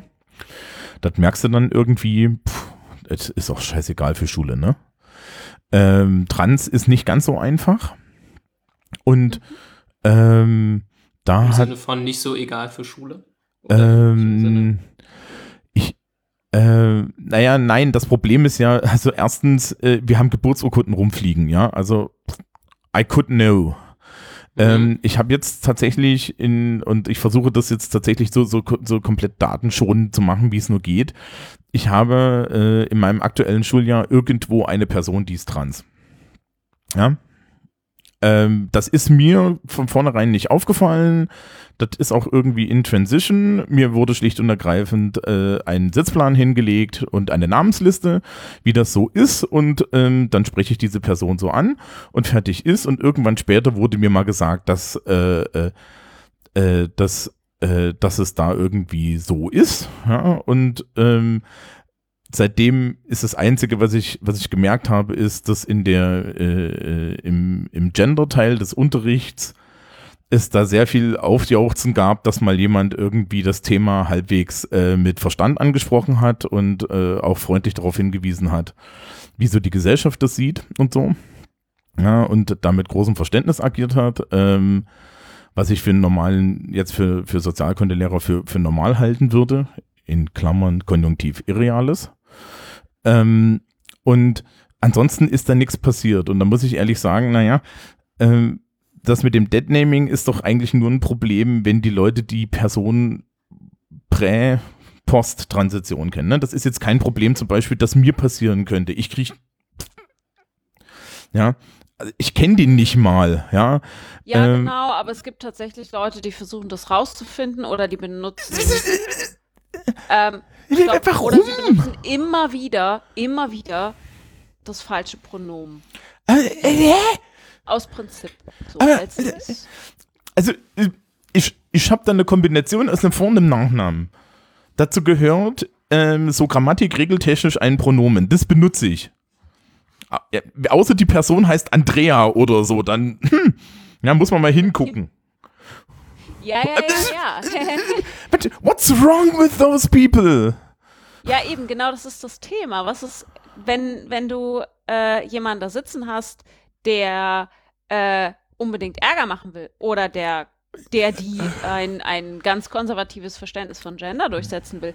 Oder, ähm, das hatte ich in meinen Seminaren schon, dass die Personen sich in der Transition befinden und ich eigentlich auf der Liste in Stuttgart IP äh, fürs Prüfungsamt den Deadname benutzen muss.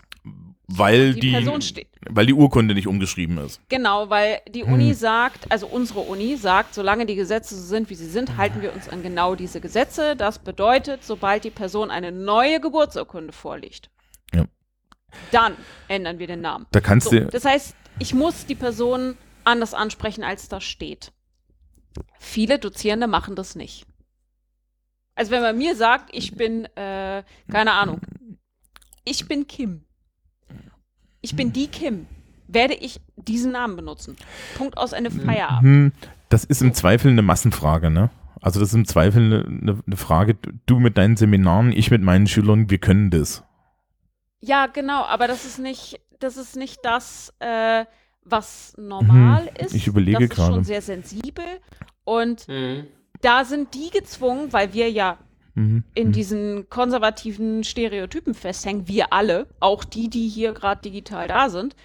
Äh, wir würden sonst assume. Und dann ist diese Person leider dazu gezwungen, was mir furchtbar leid tut, aber so funktioniert es nun mal, eine Position abzugeben, damit ich ihr nicht ständig auf die Füße trete.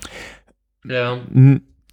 Ich kann mich dran erinnern, ähm, im, in, in, in, bei, einer, bei einer Freundin in der Schule äh, war das tatsächlich so, dass irgendwann äh, ein, ein Schulkamerad sich hingestellt hat und gesagt hat, ah, guten Tag, ich heiße ab jetzt Felicitas.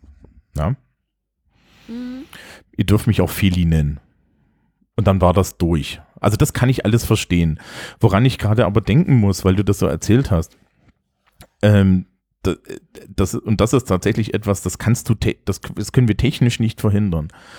Ähm, nämlich, dass Leute ähm, beim, äh, zum Beispiel bei einer Zeugnisausgabe, bei einer Abiturzeugnisausgabe, äh, einmal freien ihren Deadname hören. Weil da steht der Chef mit 300 Zeugnissen und einer Namensliste. Und die Namensliste fällt aus dem Schulverwaltungsprogramm raus, ne? Das, das ist natürlich ein strukturelles Problem, aber da, da sind wir auch schon wieder bei, äh, warum müssen Transpersonen diesen ganzen Scheiß überhaupt mitmachen, bevor sie ihren Namen ändern dürfen? So. Also da hängt ja was dran. Die können nicht einfach hingehen und sagen, ich bin jetzt anders, ändern wir meinen Namen. Also da hängt ja Boah, Psychotherapie. sorry, dran. äh, mein Verständnis für solche Probleme hält sich halt auch wirklich in Grenzen. Also nur weil das aus dem Computer rausklackt, es ist 300 Leute immer noch nicht so, als wäre es komplett unübersichtlich.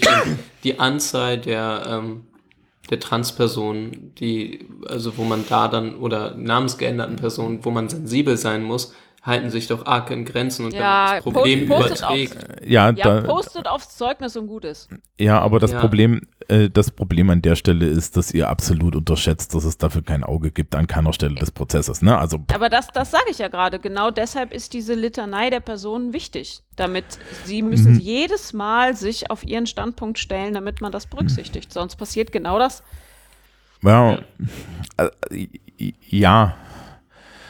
Wobei, wobei dann, äh, um, um zu dem Polyamory Weekly Beispiel zurückzukommen, haben wir ja dann eigentlich, das wäre doch eigentlich dann so das Ding, wo es die Leute nicht erzählen müssten, oder? Doch, natürlich. Anerkennung und Wertschätzung in der Gruppe. Da hören lauter Leute zu, die genau deshalb denken, oh Gott, ja, genau wie ich. Deswegen gibt es den Poly Weekly überhaupt. Boah, Menschen, die mehrere Menschen lieben können. Woo. Das muss man natürlich nicht jedes Mal sagen und schon gar nicht in den Titel von einem Podcast reinpacken. Hab- Ist aber voll wichtig. Ich, ich habe, ich habe, ich kann mich daran erinnern, Christoph hatte irgendwann mal diesen, ähm, diesen, ich komme mit, mit, mit, mit klassischen Männlichkeitskonstruktionen nicht zurecht. Ich glaube, ich komme gerade mit diesem, Konst- mit, komme gerade mit diesem Konstruktionsraum nicht zurecht. Was? Was ich finde, Das ist, ja, das ist, ist mein Problem, ist vollkommen in Ordnung. Ähm, Na. aber vielleicht, Ich kann gerade nicht folgen, aber egal. Christoph. Ja, was ich glaube, was man an dem Beispiel ganz gut sieht, und das sagt Sigmund Baumann, nochmal ein Buch äh, von gestern rauszukommen. Haken. Haken. Moment. Ähm, der, der sagt, der, also der schreibt in dem Buch Moderne und Ambivalenz, was ich wirklich auch empfehlen kann, ähm, der schreibt, dass fremden Personen ihre Identität entzogen werden kann. Und wenn man Transpersonen jetzt mal als für, für Nicht-Trans-Personen, im, zumindest im Schnitt, für die, für die allermeisten bei uns in der Gesellschaft als fremd definiert, ähm, dann kann man da, finde ich, ganz gut sehen, dass gerade solche Personengruppen ähm, immer nur von außen oder häufig nur von außen bewertet werden können und als, als zusammenfassende Gruppe meist auch nur irgendwie in erniedrigender Weise. Also es kommt selten von außen eine positive Bezugnahme auf ähm, fremde oder äh, unübliche Gruppen. Und ähm, gerade bei den Transpersonen sieht man auch, wie äh, ihre eigene Identität von der Aktu Akzeptanz von anderen abhängt, also von, von der Mehrheitsgesellschaft in dem Sinne. Und das finde ich schon relativ extrem, gerade wenn man sich vor Augen führt, dass Identität ja etwas ist, was enorm selbstbestimmt sein sollte. Zumindest ist so das Idealbild, ja. Also toll ist es ja, wenn man eine super gefestigte Identität hat, die aber ganz besonders ist und ähm, voll cool und voll vorne mit dabei. Und ähm, gleichzeitig passiert es halt, dass man die überhaupt nicht selbst frei entwickeln kann und darf, sondern enorm von, von externen Kontrollinstanzen abhängt. Also der Rahmen ist schon klar gesteckt. Und es wird ja immer wieder so gehetzt, diese ganzen kleinteiligen Identitätspolitiken.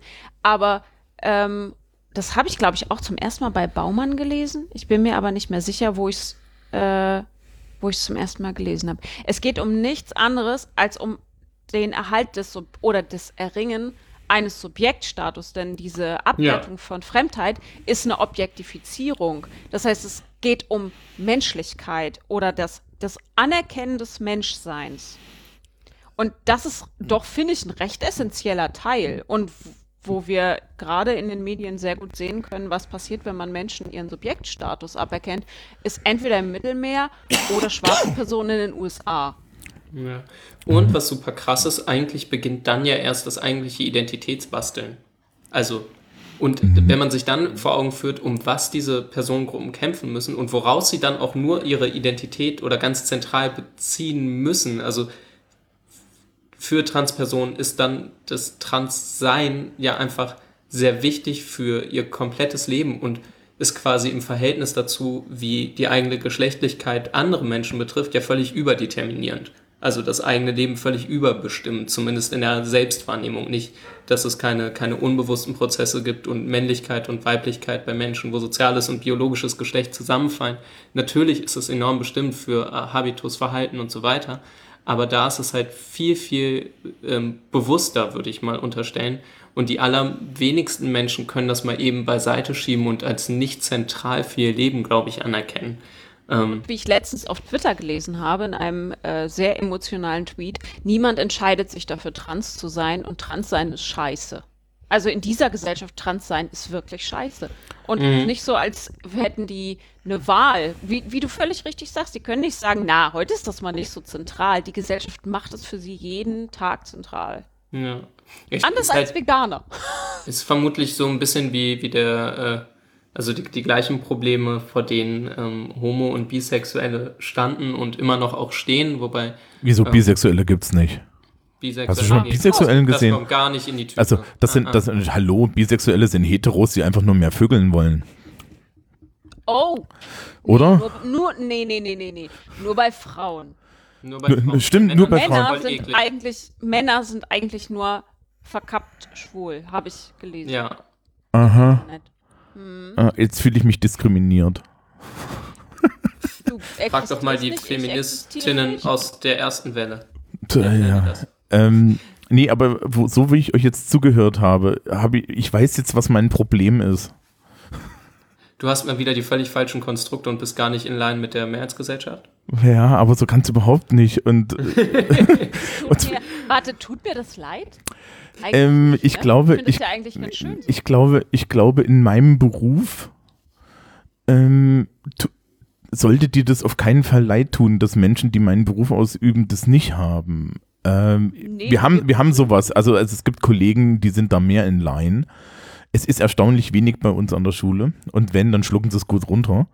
Aber ähm, mit, nee, mir ist halt aufgefallen, also ich, ich nehme halt Leute at face value. Also ich habe keine, also ich, da, da, ich gehöre ja zu denen, die nicht mal die Noten ihrer Schüler kennen, also aktiv, ne?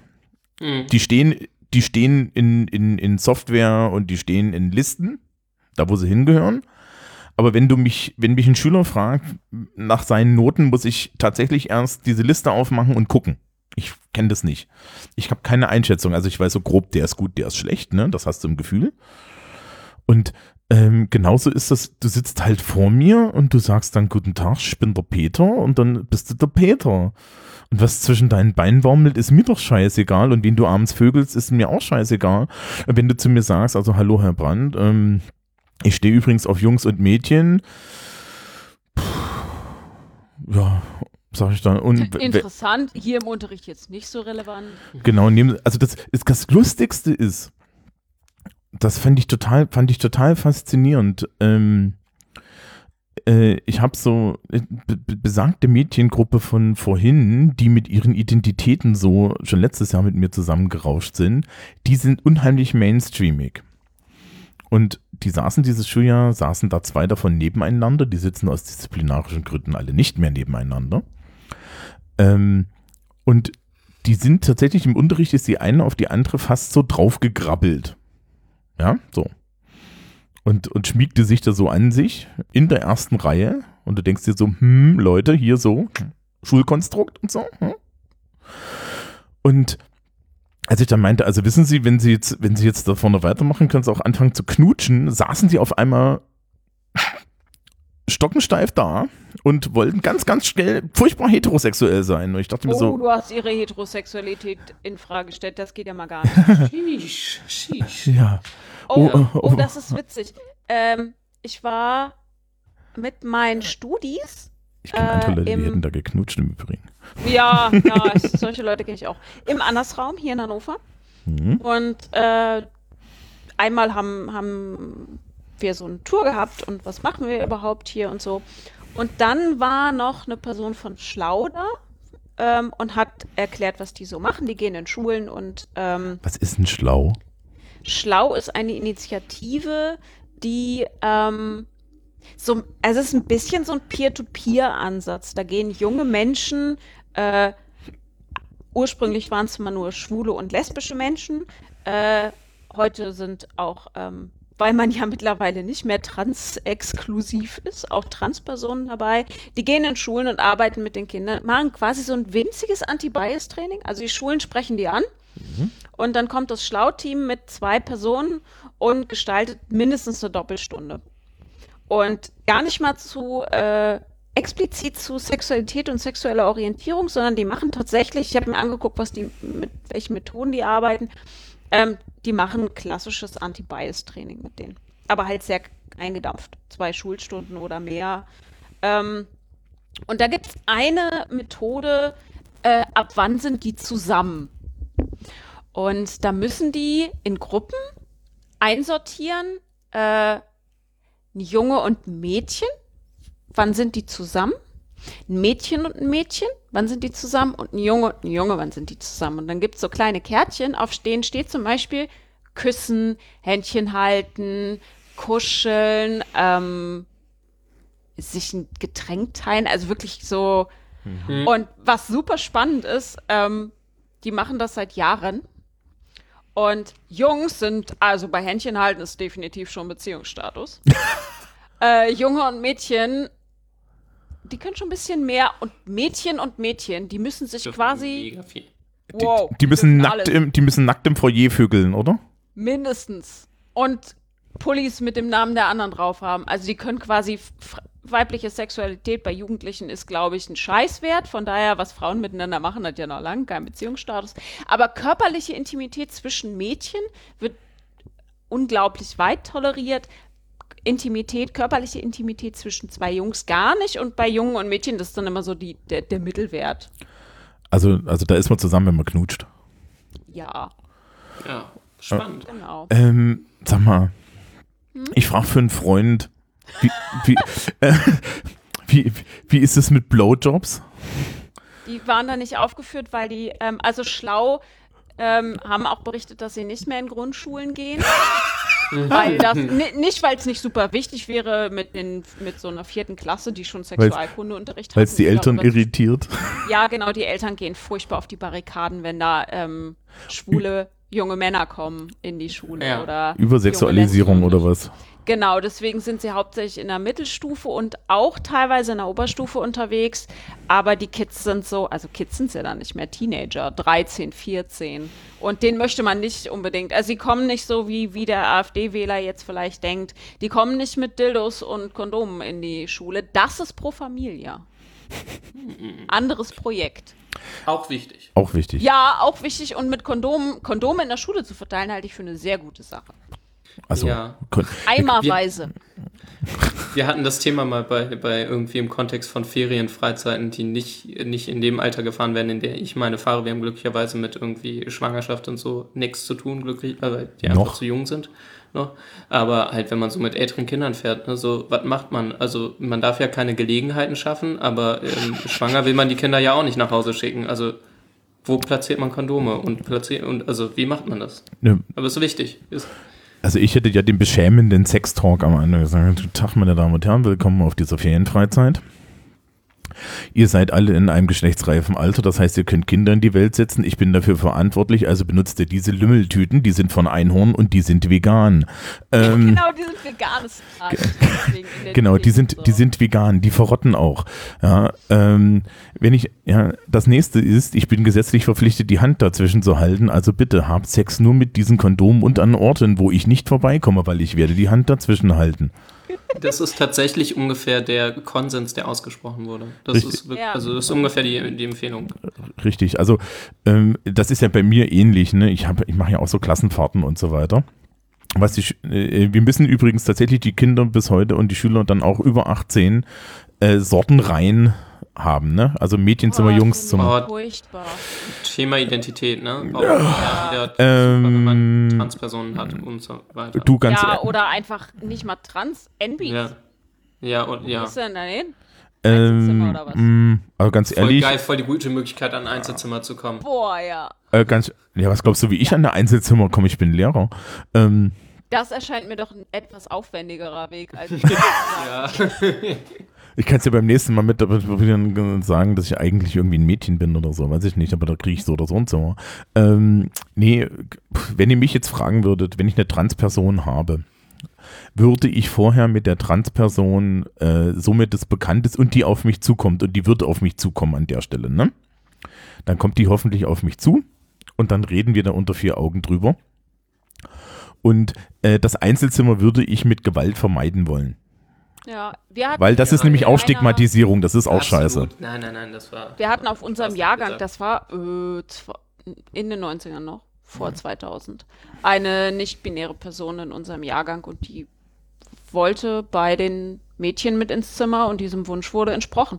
Punkt. So, natürlich. Ähm, und das, das ist, ich, auch da gilt wieder, nimm, nimm die Leute at face value, ja, also weiß ich nicht, ne, was ma das ist ja dasselbe, was machst du dann mit homosexuellen Jungs, ja, also, Ja, das wäre auch mal eine Frage. Also, ja, ne, also, Ja. weiß ich, weiß ich nicht, die, Kondome die, verteilen, weiterhin. ja, weiterhin Kondome verteilen. genau, genau, genau, jetzt sagst du dann guten Tag, also Jungs, ne, ich weiß, wie das mit euch ist, benutzt bitte Kondome und ihr habt ja noch eine Packung Gleitgel und, äh, und wenn ihr morgen früh nicht anständig laufen könnt und nicht anständig sitzen könnt, ne, gibt's aber Stress. Ähm, Ähm, mein Vater war, glaube ich, in meiner kompletten Schullaufbahn auf einem einzigen Elternabend. Äh, und das war einer zu einer Klassenfahrt, da war ich 16. Ähm, mein Vater musste danach nie wieder zu irgendeinem Elternabend kommen. Wegen genau solcher Fragen.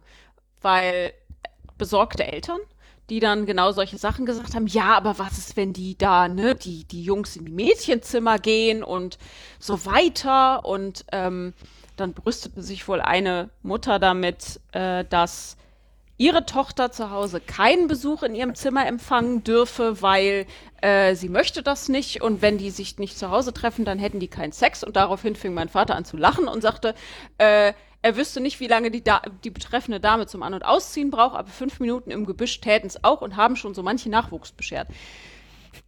Das ging den ganzen Abend so und danach Ist er Elternsprecher geworden? Nein! Ich wollte ihn einfach nie wiedersehen. Aber solche Leute hätte ich doch auch gerne. Also das, das würde doch, das würde mir sehr viel Spaß machen. Ähm, Naja. ja, Ich glaube, mein Papa hatte einfach nur keinen Bock, nochmal einen Elternabend mitzumachen und dachte sich, was kann ich jetzt sagen? Aber mal Real Talk hier. Ähm, also ich kann verraten, ne, auf meiner letzten Fahrt nach England habe ich, habe ich dann abends immer, ne, du musst um 22 Uhr an, an, einmal Anwesenheit machen. Mit unter 18-Jährigen dürfen die dann das Hotel auch nicht mehr verlassen. Juhu, Schulregeln und so. Das ist aber gar nicht so blöd in London. Ähm, äh, ich hatte dieses Jahr tatsächlich jemanden, der mich gefragt hat, ja, und was ist, wenn ich da überhaupt nicht komme? Ich bin über 18, habe ich gesagt, dann fahren sie am nächsten Tag mit dem Taxi nach Hause. Hat er mich groß angeguckt. Ich gesagt, ich wollte schon immer mal wissen, was das kostet und sie werden es rausfinden. Ähm, äh, und die spannende Sache war dann, dass ich irgendwie von, von einer Gruppe, ja, gemischte Jungs-Mädels-Gruppe, tatsächlich ein, eine Nachricht bekommen habe, wir sind schon auf unserem Zimmer und spielen Monopoly. Mhm, Monopoly. Ja, die haben aber das Spiel auch tatsächlich vorher in London gekauft. Also das war jetzt wirklich so. Also Okay. Das war halt. Ich bin da, ich bin da verdorben. Ich denke da nicht an Monopoly. Aber du ganz ehrlich, wenn die vögeln wollen, dann, dann sollen sie vögeln. Das Problem ist, du Dann kannst es als. sich vorher eigentlich nicht ein Monopoly-Spiel kaufen. Nee, da sollen sie vorher in Victoria's Secret gehen, damit sie wenigstens hübsch aussehen, bevor sie sich ausziehen. Das ist auch so ein Konzept, das ich jetzt noch nicht verstanden habe mit der Lingerie, aber das heben wir uns mal auf. Okay. Ähm, Ich wollte gerade sagen, hat eigentlich noch jemand was zum Thema? Wir hier? Also wir können auch nein, nein, wir fransen, Talk übergehen. ja, wir Nee, fransen. ich ich finde das aus. eigentlich, also ich finde es noch, ich finde das total im Thema, weil äh, wir hatten ganz am Anfang darüber gesprochen, dass Identität dieser Prozess ist. Und ich finde an dieser ganzen Diskussion von Eltern und Kindern im Schulkontext und Sexualität äh, Teenager haben keine Sexualität zu haben. Punkt. Das darf, das, sch, warte, das darf nicht Bestandteil der Identität sein. Und wenn es das doch ist, dann versucht man das irgendwie so zu strukturieren, dass es nicht dazu kommt. Und Spannenderweise gilt das übrigens für Teenager auch andersrum. Also Eltern dürfen auch keine Sexualität. Genau, Eltern dürfen auch keine Sexualität haben, Großeltern bitte schon gar nicht. Ähm, bei den eigenen Geschwistern, ah, man ist sich dessen bewusst, aber hm. ähm, insbesondere wenn man wie ich schon Tante geworden ist, das muss ja passiert sein. Also, Ist das. Verstört dich das? nee, gar nicht. Nö, das Also- dachte ich mir, das ist gut. Ich Aber weiß nicht, wie es? Ich weiß nicht, wie es andere äh, mit ihren Geschwistern, also ob die das dann verstört. Mm, So. Ähm, also, dass die Zuschreibung gerade bei Sexualität so extrem krass ist und dass die auch von außen zugeschrieben wird und wenn man sich in, nicht in der mächtigeren Position befindet. Teenager haben ja nicht so viel äh, der Schulstruktur und den Eltern entgegenzusetzen, dann muss man da irgendwie sneaky Wege finden, um die Identität noch ausleben zu können. Aber da haben wir auch wieder so eine Außenzuschreibung, wie der Prozess zu verlaufen hat. Ja. Super So, spannend keine Ahnung. dazu. Ja. Wo, wo wir jetzt gerade schon bei, bei Sexualität und äh, Sexualität, Identität sind. Ähm, kennt ihr, kennt ihr die, die, also mir einzig bekannte ähm, soziologische Erklärung von der Funktion von Pornos in, in, in, in der Gesellschaft?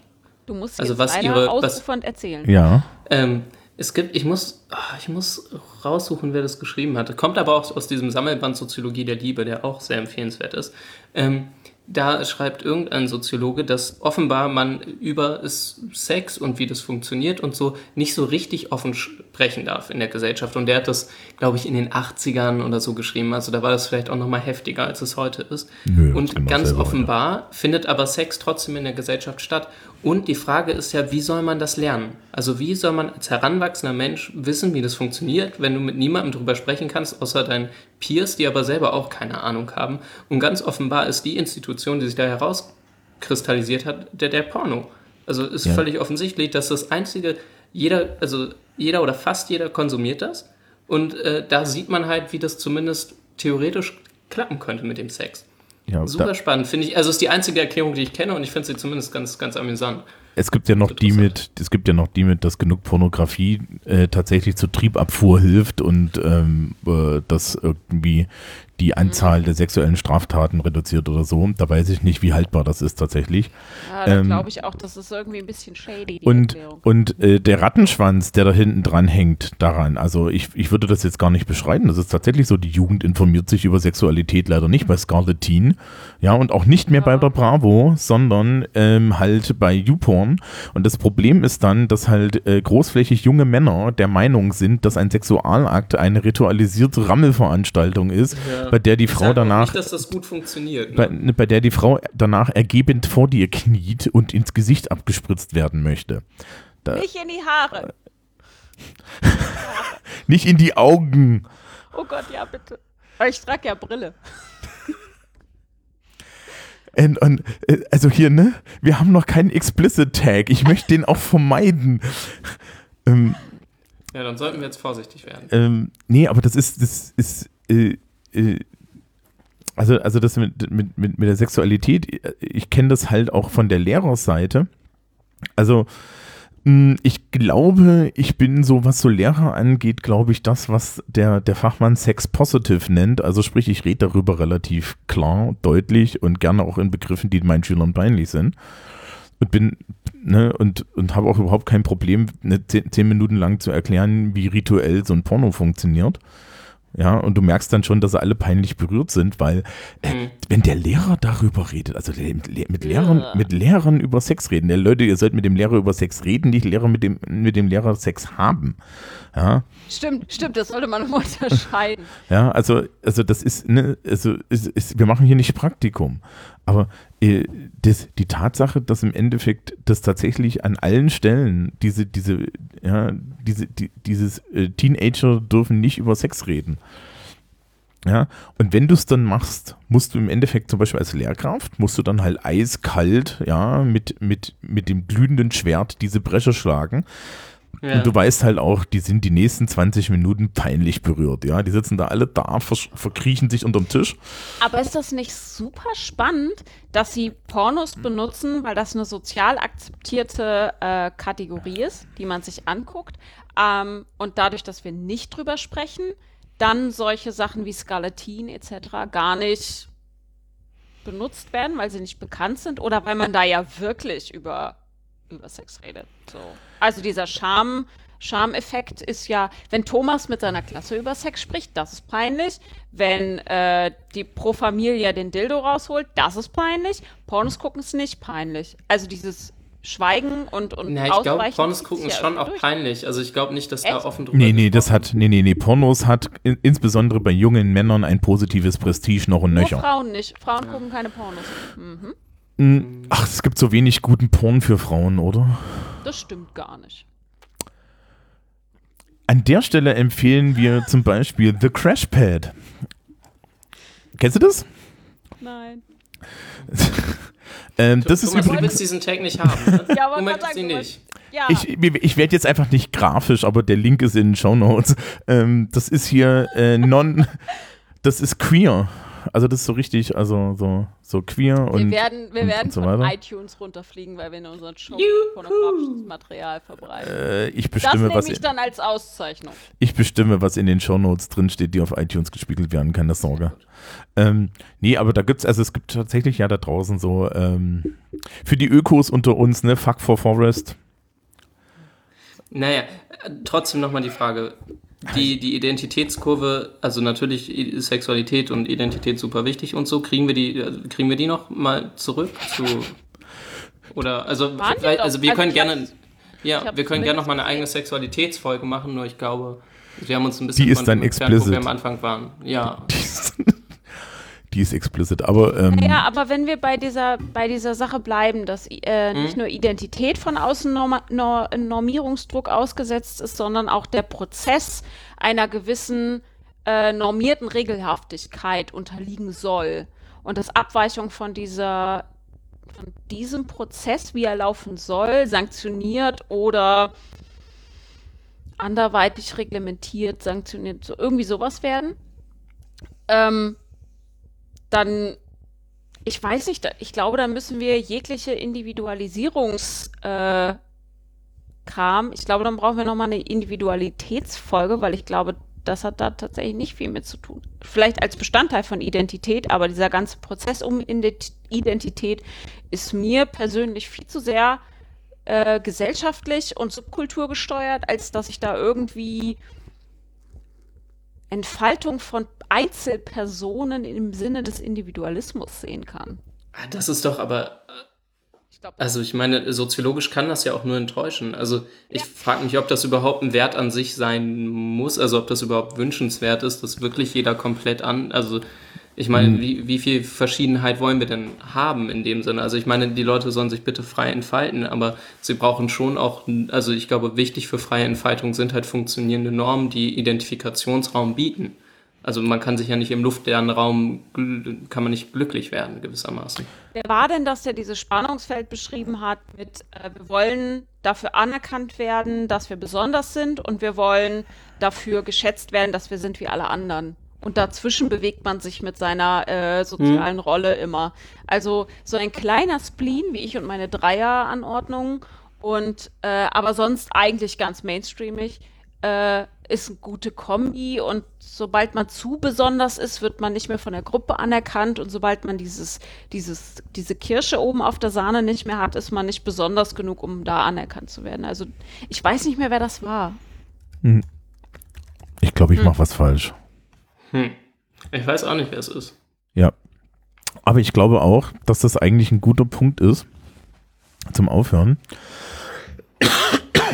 Weil wir können, wir können da jetzt tatsächlich die Frage anschließen. Also, ne, wenn, wenn Jennifer schon sagt, ähm, dass ja die Frage ist, sorry, ähm, äh, inwiefern äh, man diese Trennungen alle so haben muss und inwiefern äh, das jetzt wirklich alles so wichtig ist. Es ist ja derzeit furchtbar wichtig. Also es ist ja eines der, der Mhm. bestimmsten Dis Diskursobjekte.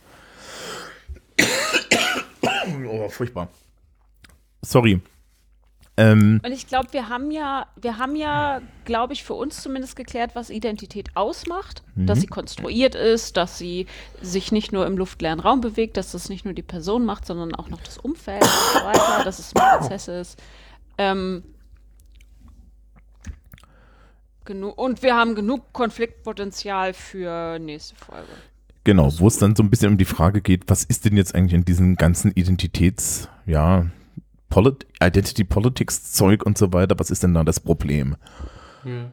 Spannend. Ich glaube, das ist das erste Mal, dass wir ein bisschen einen Ausblick darauf geben, worum es nächste Folge konkret gehen könnte. Hat jemand eine gute Aufgabe für, für diesen Monat? I oh ja, ich hätte eine. Du bist eh, eh mit den Aufgaben vorne mit dabei. Es ist, ich, ja, es ist meine Aufgabe, die Aufgaben. Ähm, und zwar, liebe Hörerschaft, wenn ihr euch eure Identität nicht sicher seid, stellt euch doch mal die Frage, wo die herkommt. Und vielleicht ähm, findet doch mal, weil ich vorhin gesagt habe, wir definieren uns gerne negativ. Ja? Definiert doch mal ähm, euch, versucht doch euch mal positiv zu definieren. Also zu sagen, wer ihr seid und nicht zu sagen, wer ihr nicht seid. Mhm. Das finde ich gut. Ja. gut. Lasst euch nun den Januar nicht zu sehr verregnen. Ach, Das- vielleicht kommt noch mal Oder Wenn Schnee. ihr in Hannover lebt. Ja. Also in ja. Berlin gab es heute irgendwie Schnee, habe ich gesehen. Woo. Äh, hier in, in Ja. Bayern, Franken nicht. Hm. Ja, wir hatten, glaube ich, irgendwie jetzt ein bisschen Nieselregen und so. Ja, wir hier oben auch. Und Hagel, als ich nach Hause gefahren bin. Auch schön. Ja. Vielleicht ist nächste Folge schon wieder alles ganz anders. Bestimmt. Ja, auf jeden Fall habe ich weniger Husten. Das ist Vielleicht habe ich dann Husten, weil dann ist die Vorlesungszeit vorbei. Hm. Spannend. Ich will gesund sein dann. Okay, dann Cool. Bis dahin. bis dahin. Wir wünschen Tschüss. ein, genau, also tschüss. Tschüss.